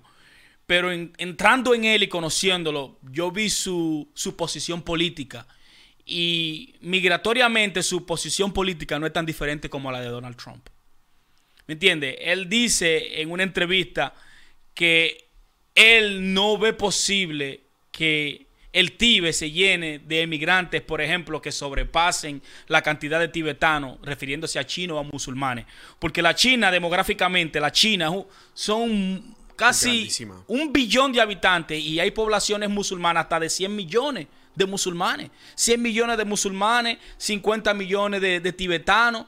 50 millones de hindúes, así tú te puedes encontrar de tan grande que es China geográficamente. Y en eso de la resurrección del, también, eh, eh, así como tú lo habías dicho, lo he visto así. Eh, los chinos, porque queriéndole hacer la contraparte, están criando un niño que supuestamente va a ser el Dalai Lama. Oye, óyelo bien. claro que sí, porque ahora mismo en estos momentos el Dalai Lama no vive en el Tíbet. Está, ¿cómo se dice? ¿En el exilio? En el exilio, claro que sí. Está en el exilio. Y los chinos dicen que ellos tienen el próximo o sea, cuando él se muera, ellos van a salir con su Dalai Lama. Para una vez controlar el Controlar totalmente al Tíbet, correctamente. Eh, las religiones son, son un lazo para el mundo. Definitivamente. ¿Me entiende? Mm. Y por desdicha nuestra, eh, le hemos dado eh, autenticidad y le hemos dado el control total de nuestras voluntades y de nuestra ley de la moral. Por eso hoy en día tuve tanta difusión por eso hoy en día tuve tanta contrariedad. Por eso hoy en día tuve tanta muerte. Por eso yo no me preocupo por los niños que mueren de hambre ni por la muerte que ocurren. Yo siempre lo veo, yo solo lo veo como un tiene que pasar. ¿Me entiendes? Donde hay alegría, hay tristeza. Eh, donde hay odio, hay amor. Tú no lo vas a tener de un solo ecuánime. ¿Me entiendes? Y hasta que el ser humano no lo vea de esa manera, claro, y que trabaje en disminuir la desigualdad que hay entre los seres, pues entonces eh, siempre eh, vamos a tener eh, del lado de la muerte y del lado de la vida. ¿Me entiendes? De lo que creen y de lo que no creen. Una dualidad, exacto, que nunca, hasta que nosotros no salgamos de esa conciencia, siempre vamos a tener problemas las aquí religiones, en este sitio. Las religiones se convirtieron después de un tiempo en un cáncer de las filosofías y bueno, el cáncer a qué me refiero, el dogma, el dogmatismo, cuando las personas toman una, una, un análisis de la verdad, una interpretación de una verdad, la toman como la verdad única y verdadera, pues ahí sí obviamente eh, va a tener siempre un, una crisis, un efecto negativo en las personas, porque literalmente eso va entonces a opacar la verdad de los demás, va a crear entonces prácticas, leyes, códigos de moral, éticas, estéticas, regimientos, o sea, va a ser, va cambiar por completo y le va a dar forma a los países, como lo está haciendo incluso con América Latina, la Iglesia Católica, y lo hacen todo el mundo, lo hacen todo el mundo. Y con el tema, por ejemplo, que estamos tocando de la resurrección directamente, que en este caso el Dalai Lama lo, lo eligen, perdón, la reencarnación, lo eligen de esa misma manera, nosotros nos encontramos de frente con otra filosofía que es milenaria, que es la de los hindús. El hinduismo es una, una filosofía de milenios, tienen como 7000 años de historia escrita. El Marambarata. Los Vedas. 600 mil libros, caballo. Son un grupo de personas gigantesco y creen en qué cantidad de dioses. Diferentes deidades. Y estas personas, ¿a qué me refiero cuando yo digo que las religiones sí son un cáncer y un dogma? Porque parece que hubiera una filosofía que realmente promulga el crecimiento de la persona, y que la entendieron muy bien todos los líderes, los líderes espirituales, porque estoy seguro que Jesucristo entendió la, eh, verdad como él la tenía que interpretar o ese conocimiento. De la misma manera lo, adquirió entonces. no, lo llevó a trascender y a convertirse en un avatar. En un avatar lo mismo sucede con cada uno de las de Siddhartha Gautama, por ponerte un ejemplo, por ponerte un ejemplo, quizá Krishna, por ponerte un ejemplo, todas las, grandes figuras de las religiones parece que hubieran entendido una verdad, pero le hicieron un culto a lo que es como personas y no a seguir los fundamentos de los cuales ellos se apoderaron para poder llegar a ser lo que son. Claro. Y nace entonces, por ejemplo, algo como la religión eh, de los hindús, que ellos sí queman los cadáveres porque creen que los cadáveres simplemente son un, re- un sitio donde depositan las almas. Las almas se depositan. No, los griegos quemaban los, los- cuerpos también, los cadáveres. Y parece que fuera ese, ese anillo del eterno retorno adquiere entonces a los, a, los, a los hinduistas y les hace a ellos cambiar la forma en la que ellos basan su sociedad. ¿Se puso calavera? Nítido. Ellos, la creencia en esta, en la reencarnación hace que ellos basen su sociedad completamente diferente. ¿A qué me refiero con esto? Porque ellos tienen castas. Los chatrias, por ejemplo, que son los soldados y guerreros, se supone que es una cadena en que usted va naciendo y va cayendo al punto, a la casta donde usted tiene que caer en esa reencarnación. Y también entre los sacerdotes, que es la máxima casta, hasta que usted llegue al punto en que no tenga que encarnar más. Por eso uno de los insultos de los hindús es nacido una vez. Tú eres nacido una vez. Porque parece que no, usted está parce en paila. O sea, apenas acaba de empezar. Entonces No, y si no evoluciona, nunca va a salir del calma, nunca va a salir de lo que es la rueda, nace, crece y te reproduce y vuelve. en- Y ellos ven hacia la muerte. La muerte es Yeah. como un proceso. Ahora hay algo que a mí me, me hace pensar mucho con, por ejemplo, lo- lo del- los yogis. Hay un yogi que se llama eh, Prahlad Jani. Ujú. Prahlad Jani es un yogi que se supone que él vivió en una cueva durante 70 años. Ujú. Y él bajaba nomás una vez al año a visitar sus familiares. Y durante esos 70 años él asegura que él no pasó una gota de agua por su boca. Ni siquiera una gota de alimento. Que porque cuando él tenía 7 años, a él se le aparecieron tres deidades del- de- hinduistas. Y le dijeron a él que él no tenía que preocuparse por comida nunca más. Que él no tenía la necesidad de comer. Y desde los 7 años internó en la cueva. Y no bajaba esporádicamente. Esta historia de este hombre llegó a oídos de, de- de médicos alemanes y esos médicos alemanes vieron eso como escéptico y dijeron, Mm. le vamos a creer a un viejito que se mete en una cueva en la India a meditar, le vamos a creer. Que nos pruebe, o sea, eso es imposible, dijo uno de los médicos, es imposible. Entonces, contrataron a unas personas en la India en el 2003 de una- un instituto de neurociencias de un hospital para que ellos lograran entonces estudiarlo. Se involucró tanto ese estudio que se involucró el Ministerio de Defensa de la India. Estamos hablando de entidades gubernamentales que se les puede creer. Claro. Y encerraron a este tipo. Y le- bueno, le dijeron al tipo, vamos a hacer una, algo. Usted se va a encerrar aquí en este cuarto, lo vamos a monitorear 24/7 durante 10 días. Que supone que en 10 días, si alguien no come, se muere. Y el tipo dijo, no, está bien.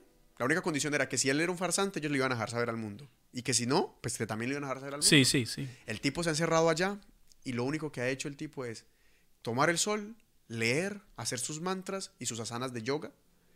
Nada más. Nada más. Y entonces los estudios arrojaron de que el tipo, la orina que producía la absorbía su propio cuerpo casualmente. Wow. Tanto fue este el impacto que, que generó que incluso el mismo tipo alemán que dijo que era imposible, él dijo, yo quité esa palabra de mi vocabulario a partir de que conocí a este hombre. Porque él- esa palabra imposible ahorita yo le digo, difícil de imaginar. Qué cambio, ¿eh? Ya de Difícil difícil, de de imaginar. A decir que es imposible. una cosa que yo no lo comprenda, no le puedo llamar imposible. Correcto. Entonces, este tipo que lo pueden buscar, yo les invito a que lo busquen. Hay documentales de él y están los videos de él en YouTube. Se llama Prahlad Hani. Se escribe en, en español J-A-N-I. Prahlad Jani. El monje, el, el yogi que no comió durante 70 años. Él decía, él hablaba de una cosa que se llama la alimentación pránica. Que él decía que era a través de la luz alimentaba sus chakras y que no había necesidad de pasar alimento. Ese tipo de cosas, a pesar de que yo sea una persona apasionada por la ciencia, me hacen a mí pensar de que quizá hay una, un conocimiento del cual no somos dueños o conocedores. I find your lack of faith disturbing. I find you like a Fred disturbing, sí. ¿Cómo se diría eso en español? No, yo encuentro tu falta de fe totalmente disturbia. ¿Me entiendes? Sí. O sea, queriendo decir, no creer en eh, fuerzas sobrenaturales en el humano es algo disturbio. Si tú eh, estudias la fe de diferentes filosofías, te vas a encontrar con, con- con la historia de Medusa y, y- y- y- y- ¿cómo se llama? El que, el que le cortó la cabeza a, a Eh. Medusa. Eh, Perseo. Perseo, es Perseo, Perseo. Sí, exacto. Perseo. Eh, un medusa, o si no, cuando se derrotó al dragón, al leviatán, al, al monstruo de los mares. Por alguna razón, en cada país, en cada cultura, existen historias eh, de actividades paranormales, diría Es casual. Es. Eh, y la misma iglesia, el mismo judaísmo, el mismo hermetismo, los mismos eh, eh, eh, druidas, en los mayas, los egipcios, los persas, los hindúes. Hay algo de sobrenatural en ima- de sobrenatural, perdón, en imágenes híbridas en lo que es animal y hombre. ¿Entiendes? Sí. El mismo horóscopo te muestra la unión entre, entre humano y, Los y centauros, animal. Los el minotauro. Exacto. Mm. Esto te conlleva a lo que son las leyendas y los mitos de, de- de- de diferentes culturas. Por eso, en este tiempo, año 2019, yo encuentro personas que no creen, supuestamente, creen en Dios, pero no creen en el diablo. Creen en las oraciones, pero no creen en las maldiciones. ¿Entiendes? So, si tú crees en la magia blanca, es evidente que tú estás pariendo la magia negra. Porque siempre va a haber un opuesto. Claro que sí. Entonces, tú no puedes subestimar el lado oculto de la fuerza o de la energía, ¿me entiendes? Ya sea melancolía, ya sea tristeza, ya sea desapego, ya sea todo lo que usted encuentre como negativo, egoísmo, envidia. Es necesario, esos son males necesarios. Esos son males necesarios que te permiten a ti crecer como persona si tú puedes identificar y luchar con ellos o convirtiéndolos en algo positivo o negativo, como usted quiera. Sabemos de la filosofía hindúa que no podemos apegarnos al resultado de la acción, porque entonces estamos, eso es lo que estamos haciendo, estamos siendo análogos Con la batalla sí. Exacto. Entonces, eh, en nuestras culturas, en nuestros países han sucedido cosas. Yo particularmente eh, he sido testigo de unas, eh, pero de las otras no, pero son muy populares en el pueblo. No sé si en Colombia tú tienes alguna historia. En, la- en- en Latinoamérica completo hay una.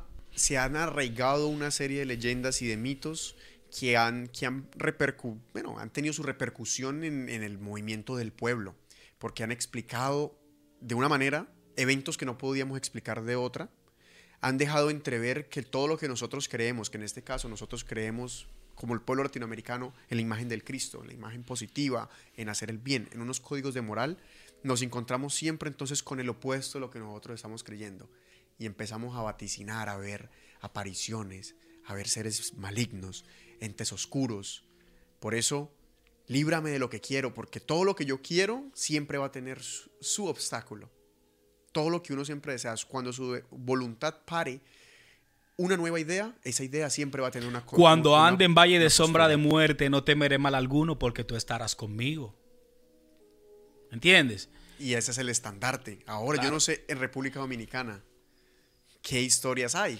Podemos arrancar por ahí. Bueno, está mira. llena de buenas historias. historias y mitos populares en la República Dominicana, eh, que es un estado laico, de muchas creencias, de brujería, aunque el dominicano ahora no lo quiere aceptar, porque ahora hay una campaña que el dominicano, la República Dominicana es la única bandera que tiene el escudo de la Biblia abierta, específicamente en Juan. Y tú tienes el Eh. veritas, la verdad.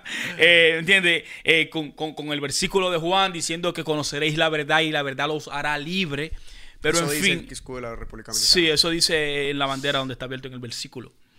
Eh, pero mucha gente no entiende que la independencia dominicana la efectuaron eh, masones, principios masones. Por eso la constitución eh, permite el libre culto y la libre conciencia. No confundamos una cosa con la otra, señores. Culturas son culturas.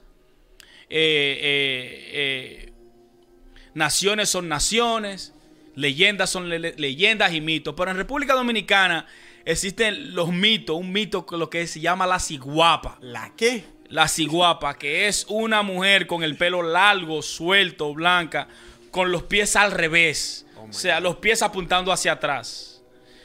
Esa es la ciguapa, que supuestamente mucha gente lo ha visto en los pueblos. Son eh, epopeyas e historias de, de- de- de- zonas rurales.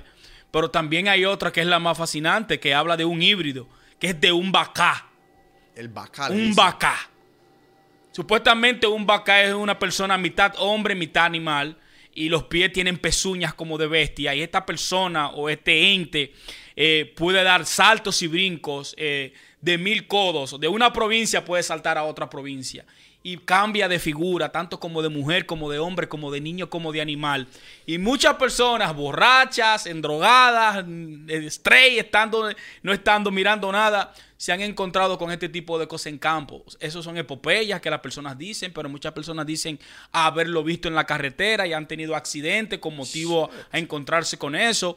Pero todo también depende eh, si tú eres una persona que hace brujería, que va donde un, eh, donde un adivino. Depende de qué tan supersticioso seas. Qué tan supersticioso tú seas, si tú hiciste... Porque yo me pregunto, y yo eso me lo preguntaba cuando estaba más joven, yo decía, ve, ¿y qué pasaría si, si, si un extranjero viene acá a las calles, a las carreteras entre, del Valle del Cauca en Colombia? ¿Se encontrará la llorona como dicen que se va a encontrar? ¿Se encontrará el Moana, el duende, algo así? Pues yo lo dudo porque no conoce de que eso exista o al menos no lo puede parir su mente. Entonces yo por eso yo digo que las leyendas van de acuerdo mucho a las creencias de las personas. Y yo sé que en República Dominicana también debe estar la, leyenda, por ejemplo, de la Llorona. Sí, he escuchado. Que básicamente, según la leyenda, al menos en Colombia, es que una mujer ahogó a sus hijos en el río. Y que al momento de hacerlo, quedó penando durante toda la existencia. Y por eso está el famoso lamento de ¿dónde están mis hijos? porque la pena que la invadían no, no podía ser controlada. Y ese tipo de historias están presentes en, en, Colombia completa, donde dicen que hay una mujer que se aparece en las carreteras de noche, que va pidiendo ayuda, que aparece llorando, o en las fincas escuchan un llanto, pero ese llanto podría ser fácilmente un animal. ¿Sí me entiendes? Ahí es donde yo digo que eso depende de la zona. Pero bueno, acá no había este animal de que el chupacabras en México. En, aquí en Estados Unidos. Eh, eh, eh, el chupacabras, no solo también el chupacabras, también pies grandes. Si nos vamos a historias y mitos, mira, en República Dominicana hacen fiesta de palo y la gente supuestamente se monta. Y como se, montarse significa que un santo se monta en ti y tú comienzas a hablar de que como papá Candelo. ¿Y quién es papá Candelo? San Miguel, dice la gente, ¿me entiende? El ángel San Miguel, Santa Bárbara, ¿me entiende? Que también eh, eh, es un santo protegedor de Miguel, que tiene las culebras, la mujer de la culebra. Entonces, eh, los, pueblos tienen sus costumbres. Sí. Los pueblos tienen sus costumbres. muy bonito porque yo me acuerdo que cuando yo estaba en Colombia me causaba mucha curiosidad el tema de las leyendas, porque pues de niño uno, uno cree en realidad que eso es positivamente cierto. Hay una, historia también en, en, el Valle del Cauca que se llama el Guando. No sé si en Bogotá la hay, el ingeniero. Pero entonces es que hay, de noche se escucha como una, una procesión de huesos que va pasando por un camino. El jinete sin cabezas. Y tú si tú estás en el camino, tú vas a sentir cuando el guando llegue y vas a ver una procesión de personas a medianoche pasando por frente de ti. Y la, y la clave está en que usted tiene que arroparse y empezar a fumar cigarrillo para calentarse. Porque si usted se deja enfriar por el frío del guando, se vuelve parte de esa procesión. Y entonces la gente, quién sabe qué veían. Yo no estoy muy seguro. Yo me acuerdo que mi abuelo me contaba, o al menos tengo una cierta, una cierta que recuerdo que mi bisabuelo era un cazafantasmas. Y que él iba a los, a los bares del pueblo en esa época rural y le salían unas personas a decirle, a inventarle historias de que, de que no, es que en tal lugar se aparece el cordero llameante, el cordero encendido. Él dice, ¿dónde para ir, para ir yo a verlo? Dígame dónde. No se aparece en tal provincia, en tal hora. Y el tipo un día se ha ido para allá a buscar al tal cordero en llamas. Y se ha sentado así en la carretera con un poncho colombiano y con su sombrero. Cuando él ha visto que de verdad venía una luz, parce, pero que, me, que, que gigantesca. Y que empezó a, sondear así toda la carretera por en mitad de la carretera a la hora que le habían dicho. Y él dijo, no, yo aquí fue. Cogió, sacó su machete y le metió un huetazo a, a esa luz. Y la luz se partió en dos y cayó. Cuando él fue a ver era un cogullo ¿Tú sabes con cogullo? Sí, una sí, luciérnaga, pero una luciérnaga gigante. What the fuck, no. Y él dijo, no, y toda esta gente creyendo que esto era un, un cordero. Oh my God. Pero es, es parte de esas historias. En Colombia hay otra que es parte muy arraigada de la cultura, que son las huacas. Las huacas son que las personas en el campo ven luces en medio de la montaña que titilitan.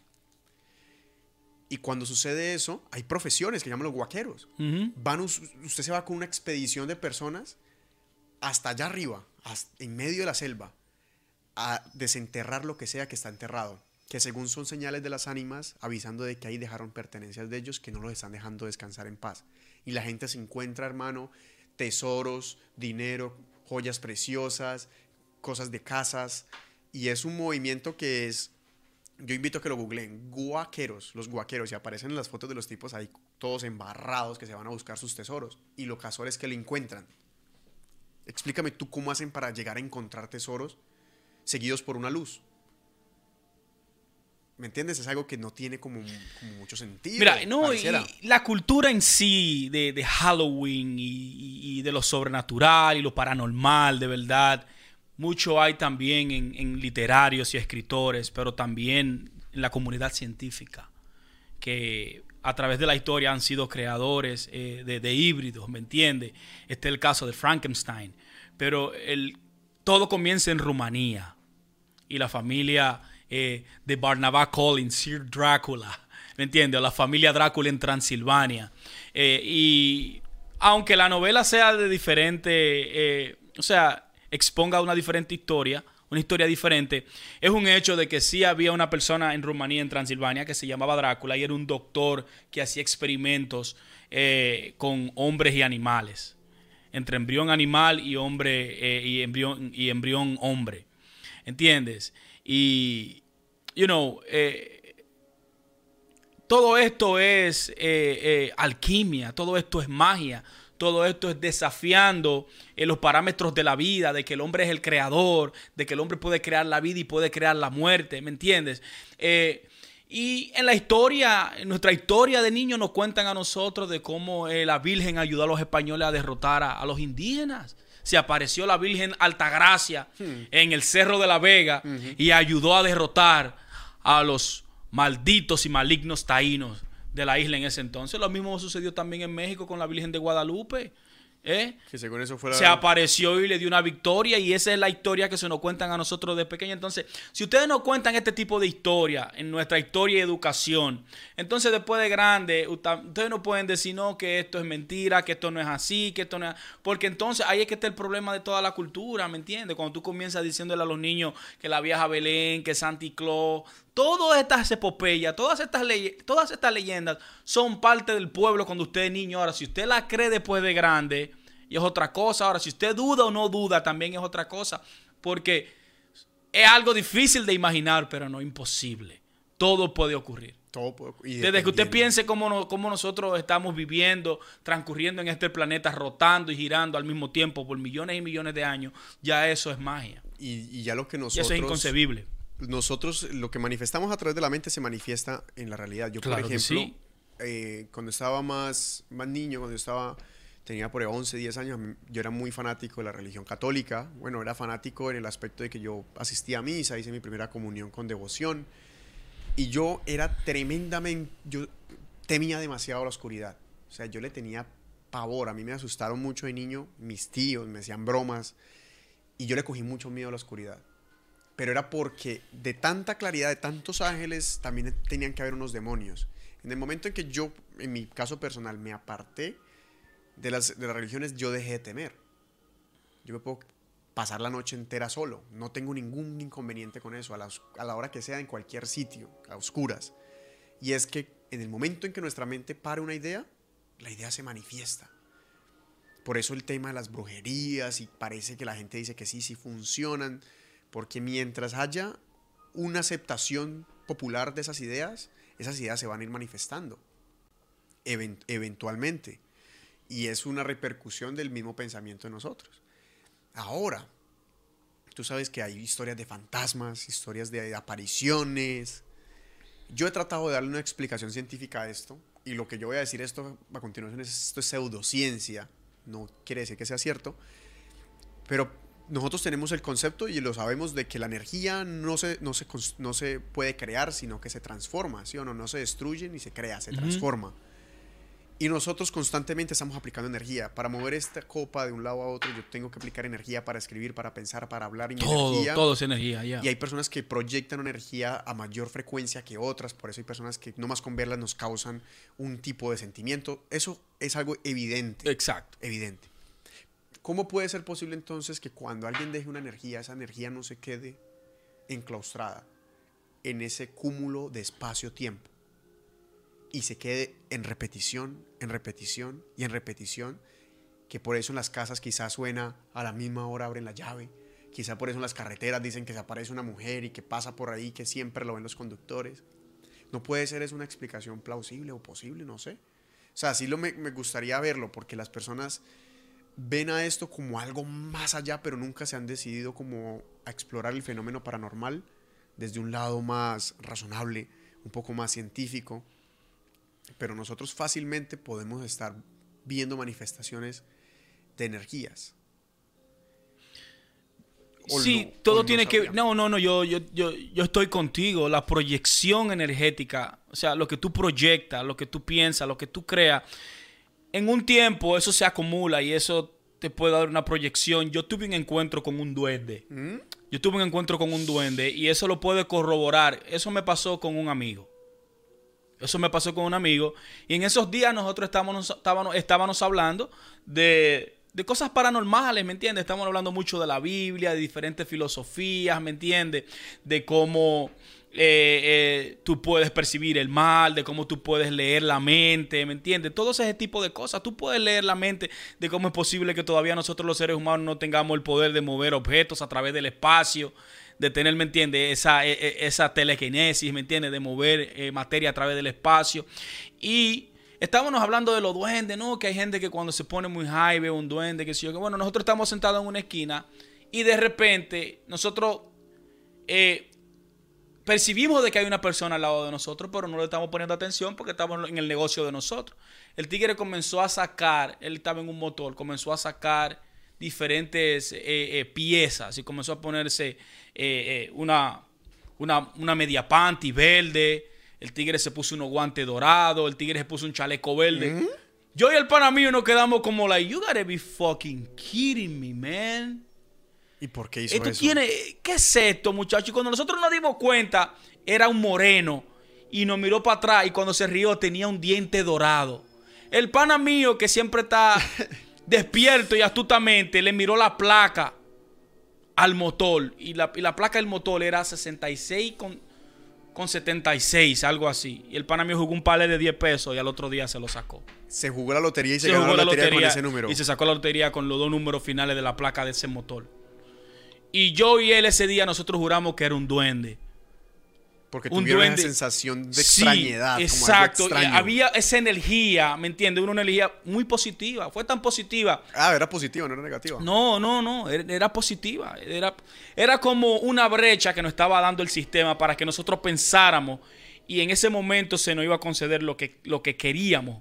Él decidió. Mandar esa señal, quizá. Exacto, pero él decidió jugar ese número. Yo decidí, coño, yo quiero volver a la escuela. Y así sucedió. ¿También volvió a la escuela? Sí, yo volví a la escuela. Y me soñé con mi papá, mi papá enseñándome la puerta de la escuela, que entre por aquí. Esa que quizá fue el inicio, después de que ustedes hicieron esas preguntas. Después que nosotros exactamente hicimos ese contacto con, con- con la naturaleza, con lo sobrenatural, con lo paranormal, eh, hubo, esa, eh, hubo ese contacto. Y en cualquier momento nosotros vamos a sentarlo aquí en Sabiduría Sinálquica. Y si yo no lo puedo sentar aquí, le voy a hacer una entrevista. Y Al- al amigo suyo. Al amigo mío, sí, porque es la, misma, la primera persona que me tatuó, el pana mío que me hace los tatuajes en República Dominicana, se llama Luis, Luis Rodríguez. Y él y yo tuvimos esa experiencia juntos. Yo y él hemos tenido eh, eh, experiencias diferentes, ¿me entiendes? Y de- contactos con energías. A mí me acciones. sucedió cuando yo tenía más o menos unos 13, 14 años que estábamos con un grupo de amigos, casualmente en la casa de un amigo que recientemente su padre le había fallecido. Y nosotros empezamos a hablar de lo que tú contabas, que hablabas con Luis, del más allá. Y yo recuerdo, hasta donde yo puedo recordar y hasta donde mis amigos también pueden recordar, que nosotros nos fuimos muy profundo en la conversación.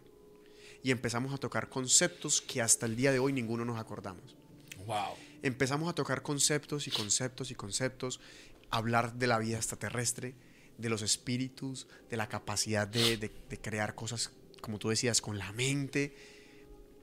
Pero cuando nosotros estábamos en ese proceso, no sé si fue por una cuestión de sugestión, puede ser posible, yo no estoy descartándola, empezó un aleteo encima del techo de, de- de la casa de mi amigo.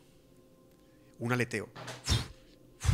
Empezó a haber un ruido y nosotros sentimos afuera que había como viento. ¿Tú te imaginas que yo me había espantado?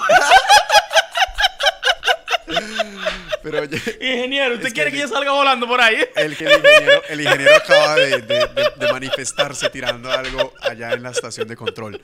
Ingeniero, estamos hablando de temas delicados, porfa, cuidado.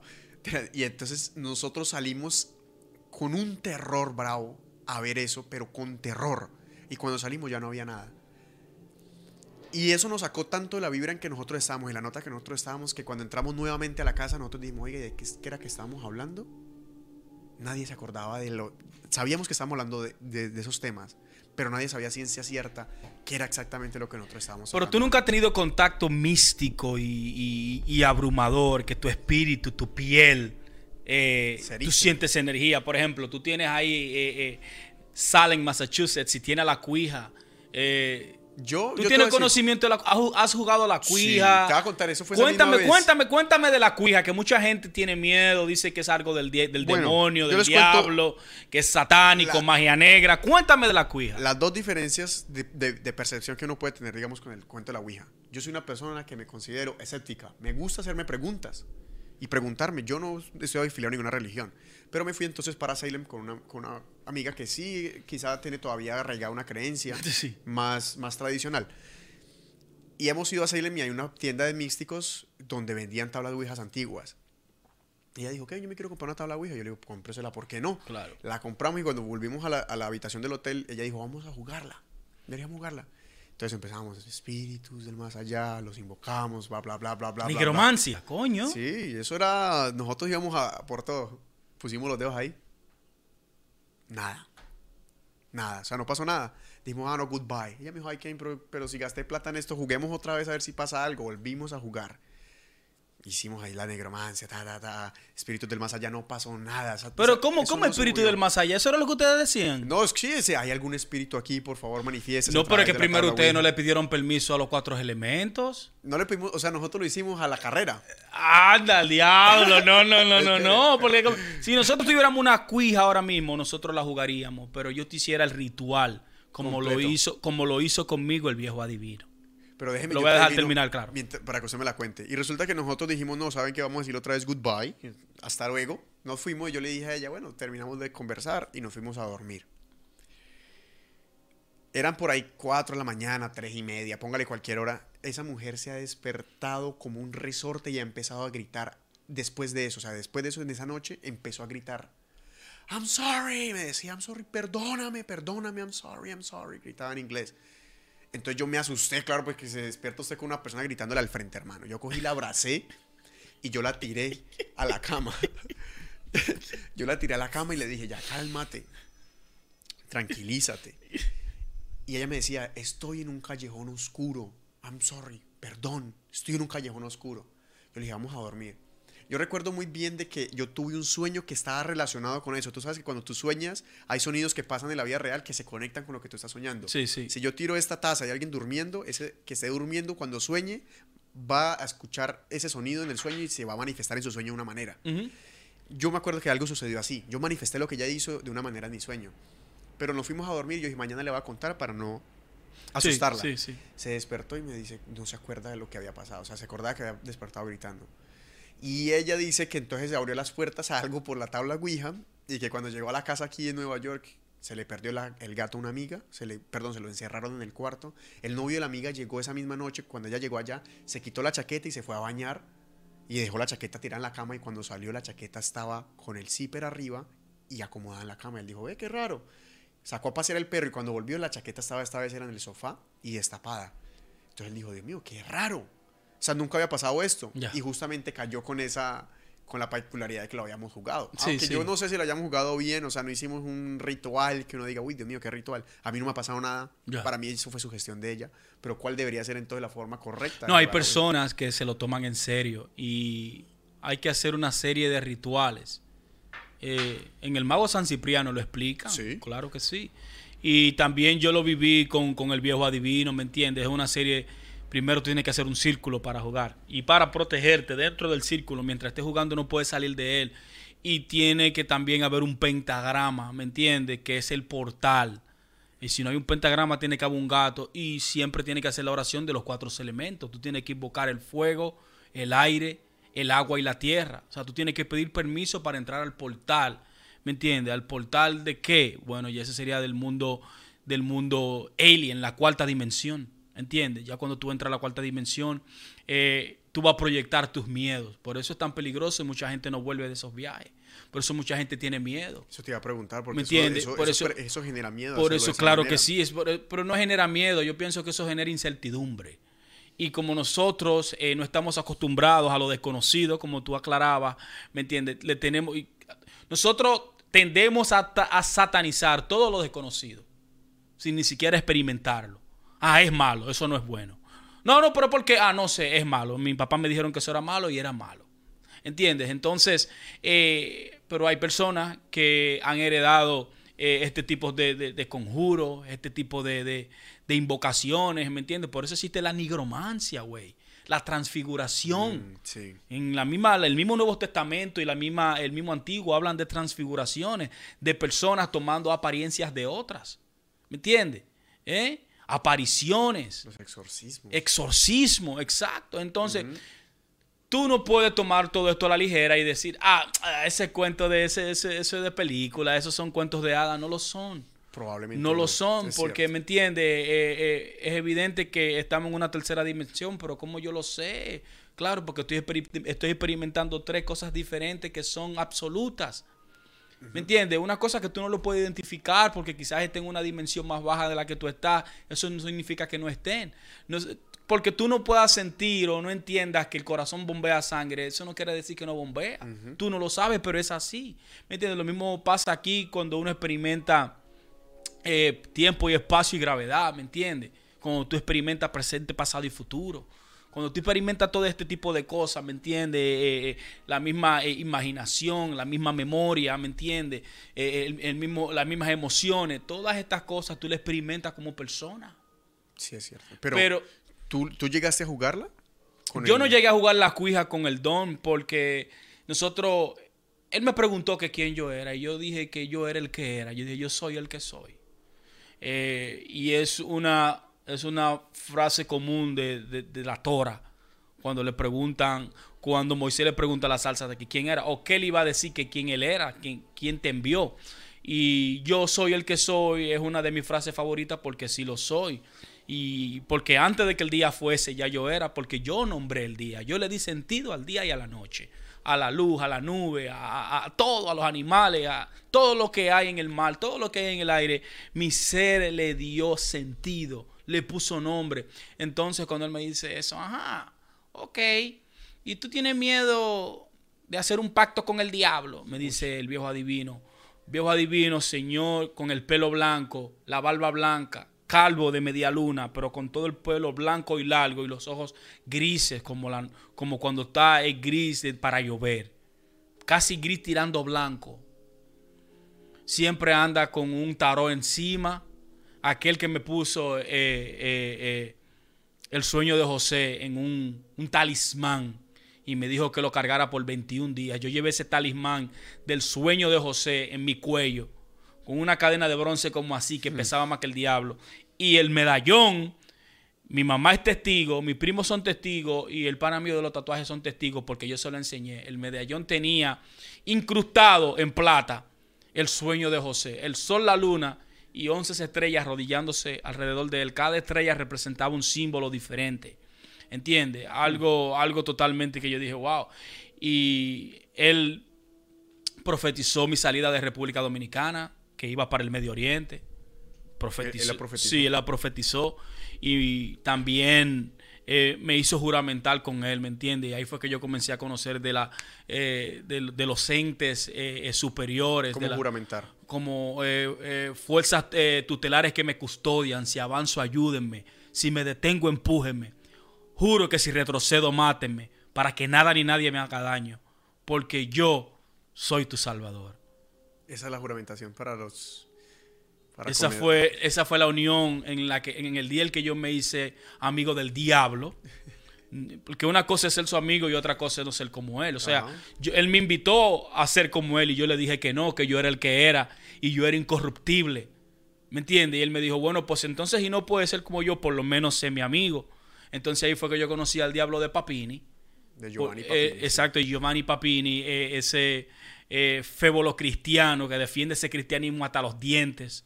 ¿Me entiendes? Porque él entiende que el cristianismo fue la era en la que eh, eh, avanzó a la civilización. Pero yo no lo creo así, yo creo que ya la tenían reprimida. El cristianismo tenía el avance de la civilización Por reprimida. supuesto. Pero Giovanni Papini tenía la casualidad de que sí era muy cristiano. Claro que Y sí. por eso cuando tú me dijiste que, que ese libro era potente, cuando yo lo leí, yo me di cuenta que sí. O sea, el diablo de Papini es escrito de un cristiano hacia los cristianos. Y él les hace una invitación a que conozcan Al diablo. al diablo, que pues metafóricamente hablando podría ser, digamos, el mal. Porque ¿cómo vamos a huir de algo que no conocemos? Sí. Entonces hay que conocerlo sin ser, obviamente, parte No, de y como él, los griegos le llamaban a la tierra del olvido, que es el Abadón. Muchas personas se, se confunden en, en la literatura y en el lenguaje. El problema está en el lenguaje y en los símbolos. Tú me hablabas hace dos sabidurías sinárquicas atrás que tú estabas involucrado y querías conocer más de numerología, de símbolos, con la relación con el tarot y todo eso, eh, eh, eh, las mismas runas, de, esa civilización druida. Todo eso tiene una relación poderosa que cuando tú optas por ella y obtienes el conocimiento, tú puedes hacer cambios en la materia. No, es, es extraño. Yo creo que es el proceso del conocimiento de símbolos, de filosofías, de, mm, de distintas de religiones del mundo, es que nosotros nos da a entender algo primordial. Y es que, como dice Friedrich Nietzsche, no hay realidades sino interpretaciones. Estamos hablando de que cuando nosotros podemos ver desde distintos prismas, vamos a ver la realidad de distintas maneras y de distintas perspectivas. Lo que nos enseña en que así como en Latinoamérica se aparece la llorona, en la India se va a aparecer algo que ellos mismos también se han inventado.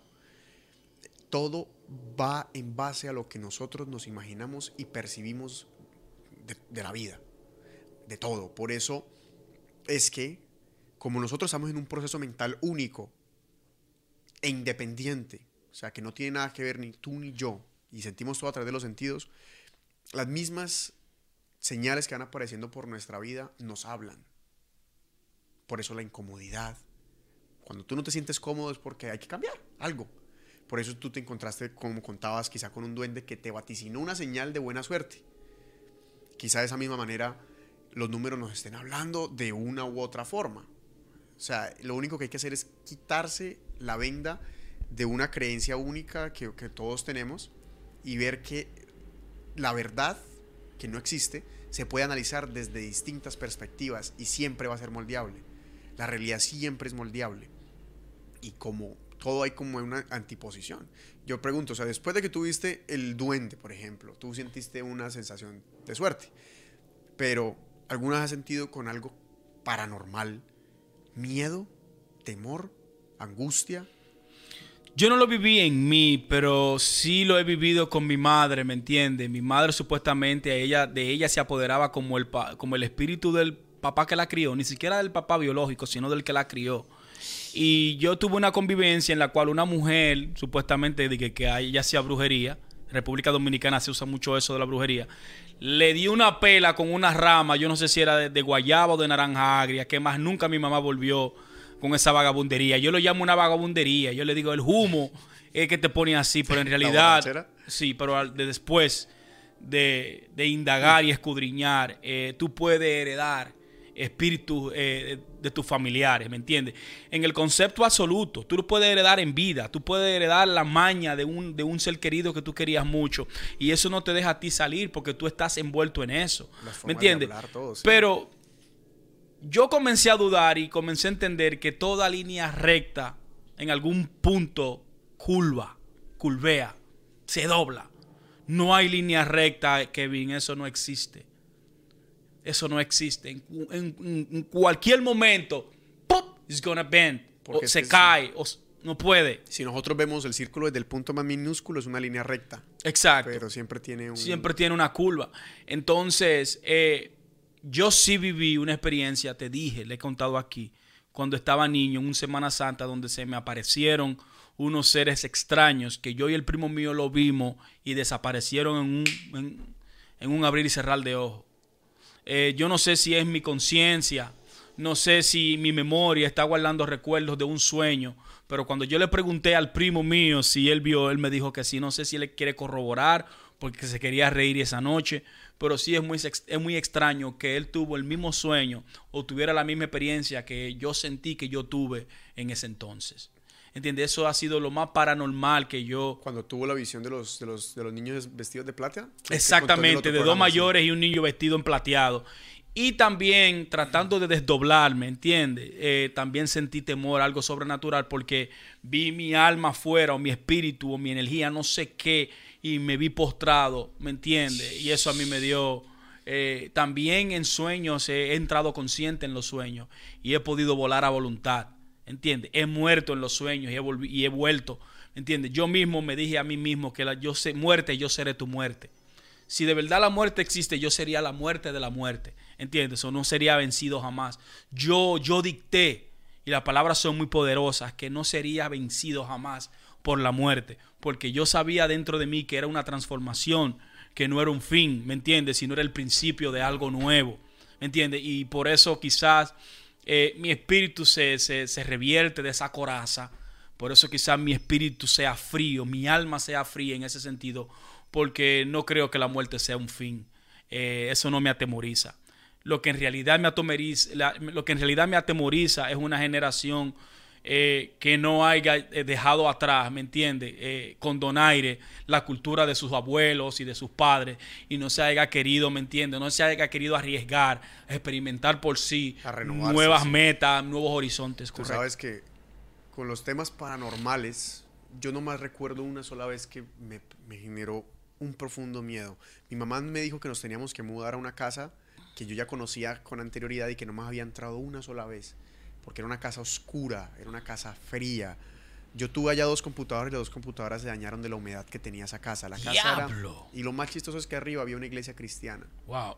Entonces por la noche se mantenía solo, pero por el día había alabanza y todo, todas las cosas.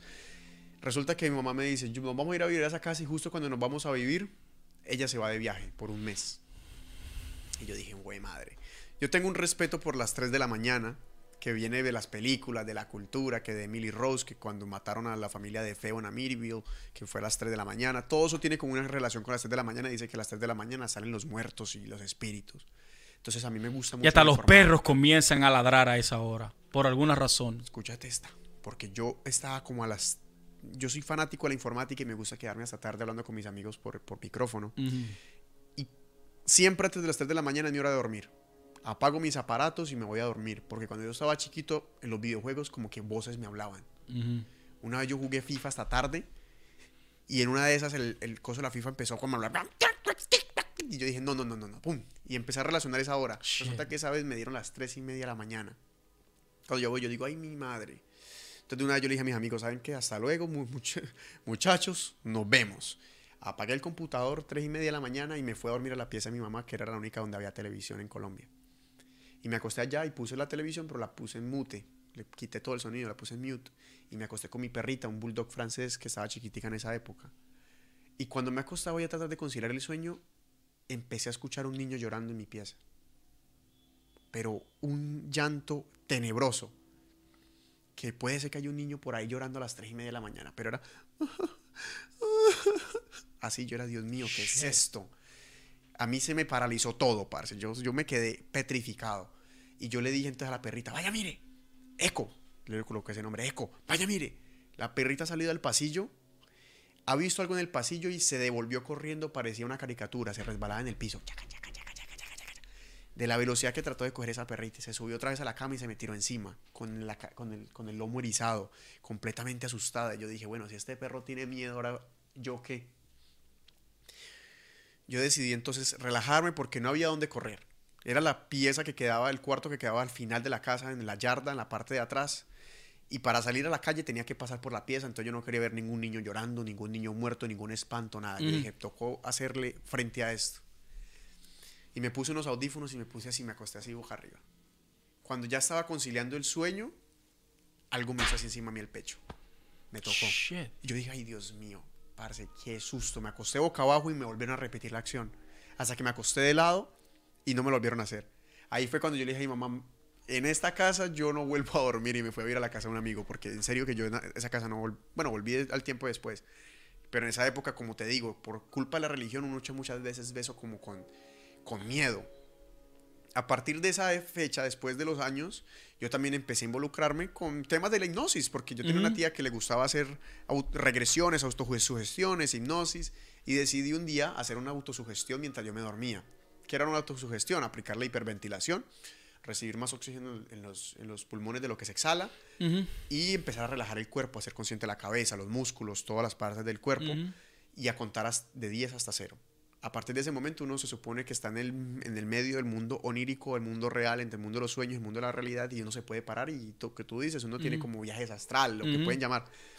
Un día yo lo intenté hacer teniendo por ahí 15, 16 años, hice ese proceso y cuando yo sentía que el conteo iba llegando hasta su fin, se apoderó de mí como un escalofrío que yo no puedo describir. No sé si era a causa del miedo, o si era porque en realidad mi alma estaba saliendo del cuerpo, no sé, yo decidí, yo en ese momento me volví, cerré los ojos, volví, me desperté completamente estupefacto, asustado y dije, yo no vuelvo a jugar con esto conmigo mismo. Oh, shit. Y yo no me vuelvo a hacer hipnosis, ni autosugestiones, ni hiperventilaciones. Yo dije, no, señor. ¿A ti nunca te, tú nunca te ha ido, no te han quitado el, oxígeno del, cerebro? Ah, ¿Nunca te han dormido? ¿Que se ha sentado el muerto? No, nunca, nunca. Sí, nosotros jugábamos eso a cada rato, muchachos. Y un pana mío tuvo una convulsión que viró los ojos como un demonio, así. Todo el mundo se asustó ese día. Todo el mundo se asustó ese día. Mira, en mi casa había una mecedora que, que se mecía sola y mi tía y mi mamá decían que ese era su abuelo, el mismo, el mismo tío, el mismo padre abuelo que mi mamá di que supuestamente eh, eh, eh, el espíritu se, asentaba en ella. Y hace mucho en una casa que nosotros vivíamos, nos tiraron una vaina que nos querían que nos, muraba, nos mudábamos, nos muráramos y nos mandaron una vaina hedionda, pero un, los dueños de esa casa hacían más brujería que el diablo. Pero en sí yo pienso que cuando tú tienes un espíritu y una mente lúcida y estás consciente, es muy difícil que fuerzas negativas, ¿me entiendes? Entidades eh, eh, celestiales, porque no hemos hablado de lo celestial, pero hay algo celestial, ¿me entiendes? Lo que agarra las cuatro basas de la tierra. Eh, eso es algo celestial. Los centinelas celestiales que cuidan la puerta del Vaticano, tú los puedes visitar cuidando los libros ancestrales, los libros celestes, la Academia de los Celestes. I mean, todas, eh, el mismo Orión, donde, el origen donde se inició la vida, ¿me entiendes? El mismo el San Shambhala, ¿me entiendes? I mean, si, si podemos hablar de, lugares astrales y celestes, ¿me entiendes? En realidad estamos muy cortos, ¿me entiendes? Estamos cortos, pero no podemos decir que es imposible. Porque eh, hay personas que han tenido diferentes experiencias, hay otras que nunca han vivido nada, ¿me entiendes? Hay personas que tienen altares, tienen invertido muchísimo dinero en altares con diferentes santos y, deidades, ¿me entiendes? Cada quien tiene su creencia. Eh, pero en cuanto a Halloween, todavía yo no lo he celebrado. O sea, no te puedo decir que yo celebro yo, ni siquiera eh, eh, a Anakin le puse disfraz y él quiere hacerlo, él podrá hacerlo es un niño, si la mamá lo quiere disfrazar, que lo haga también. Yo no tengo ningún problema con eso.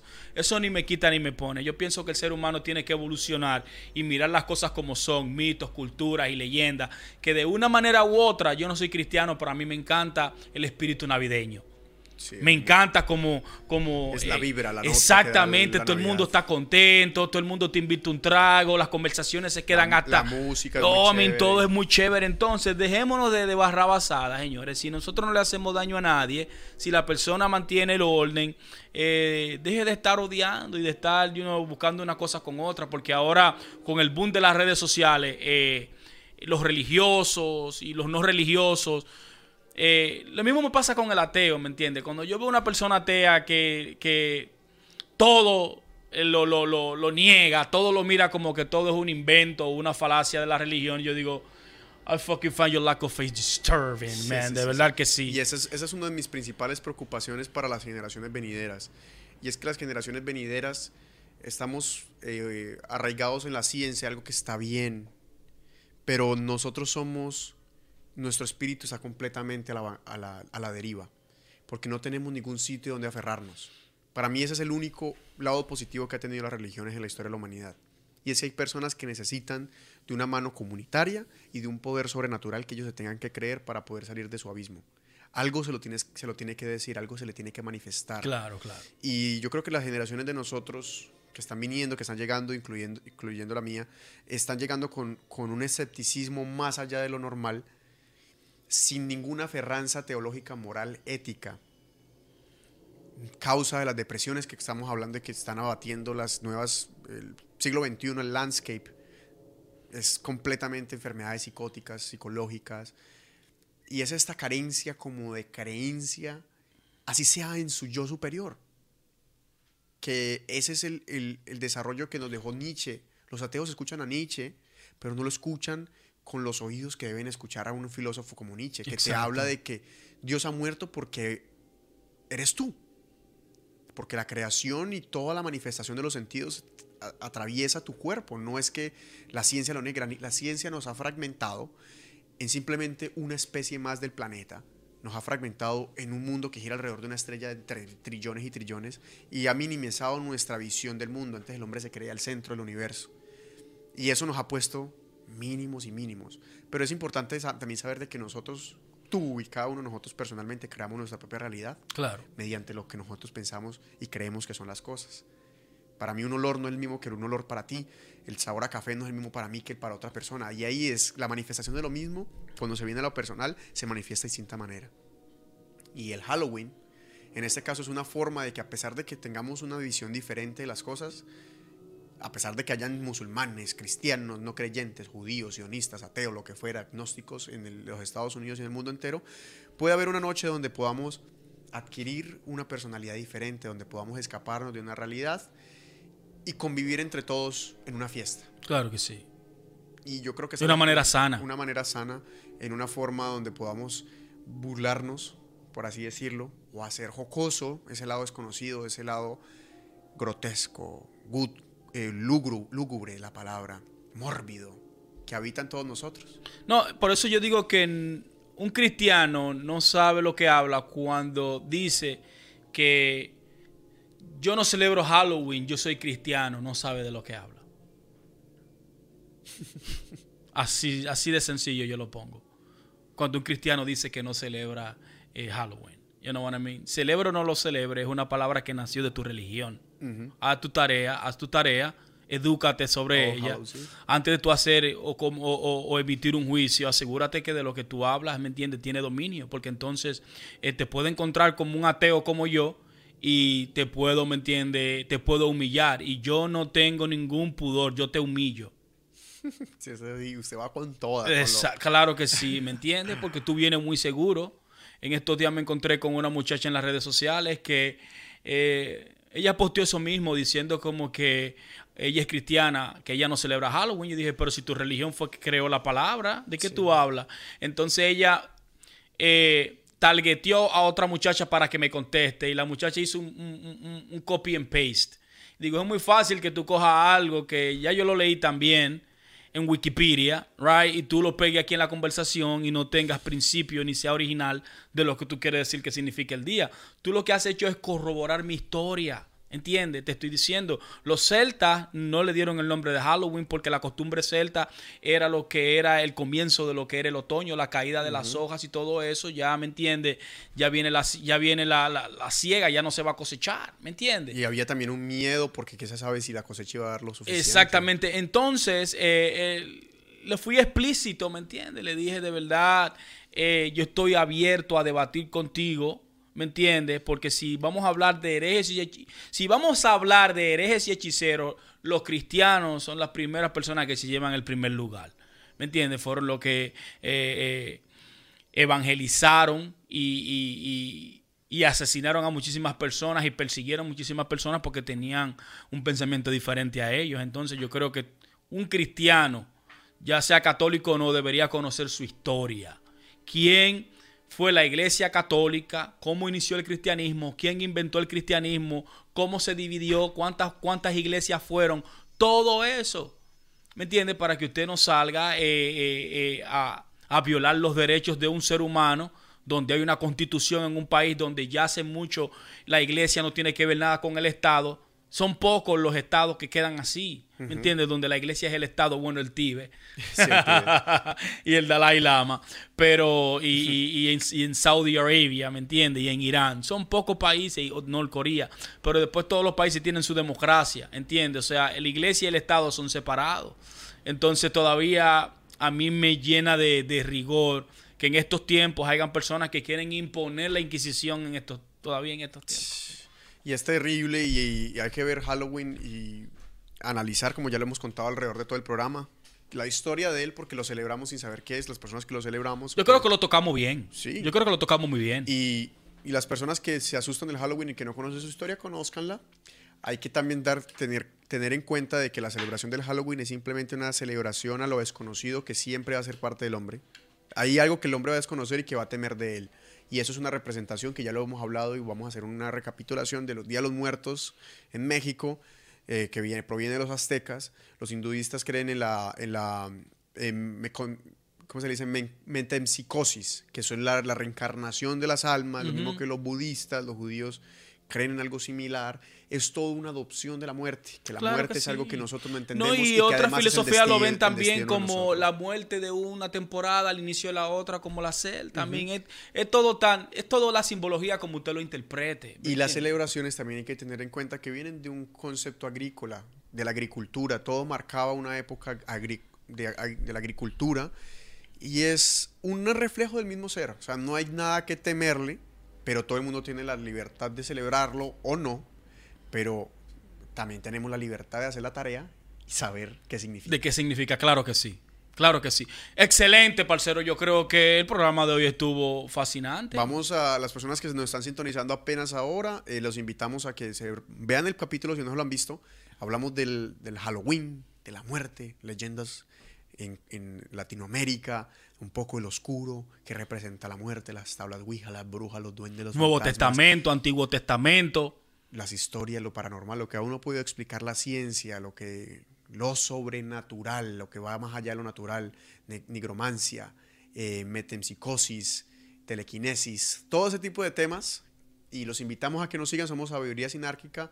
José Joaquín Pérez Bravo, Kevin Ramírez, su servidor. Nos pueden seguir en todas las redes sociales: Facebook, Instagram, Spotify, iTunes. I'll find your lack of face disturbed. y gracias por la sintonía y que tengan buenas noches. Yeah, beautiful. Boom.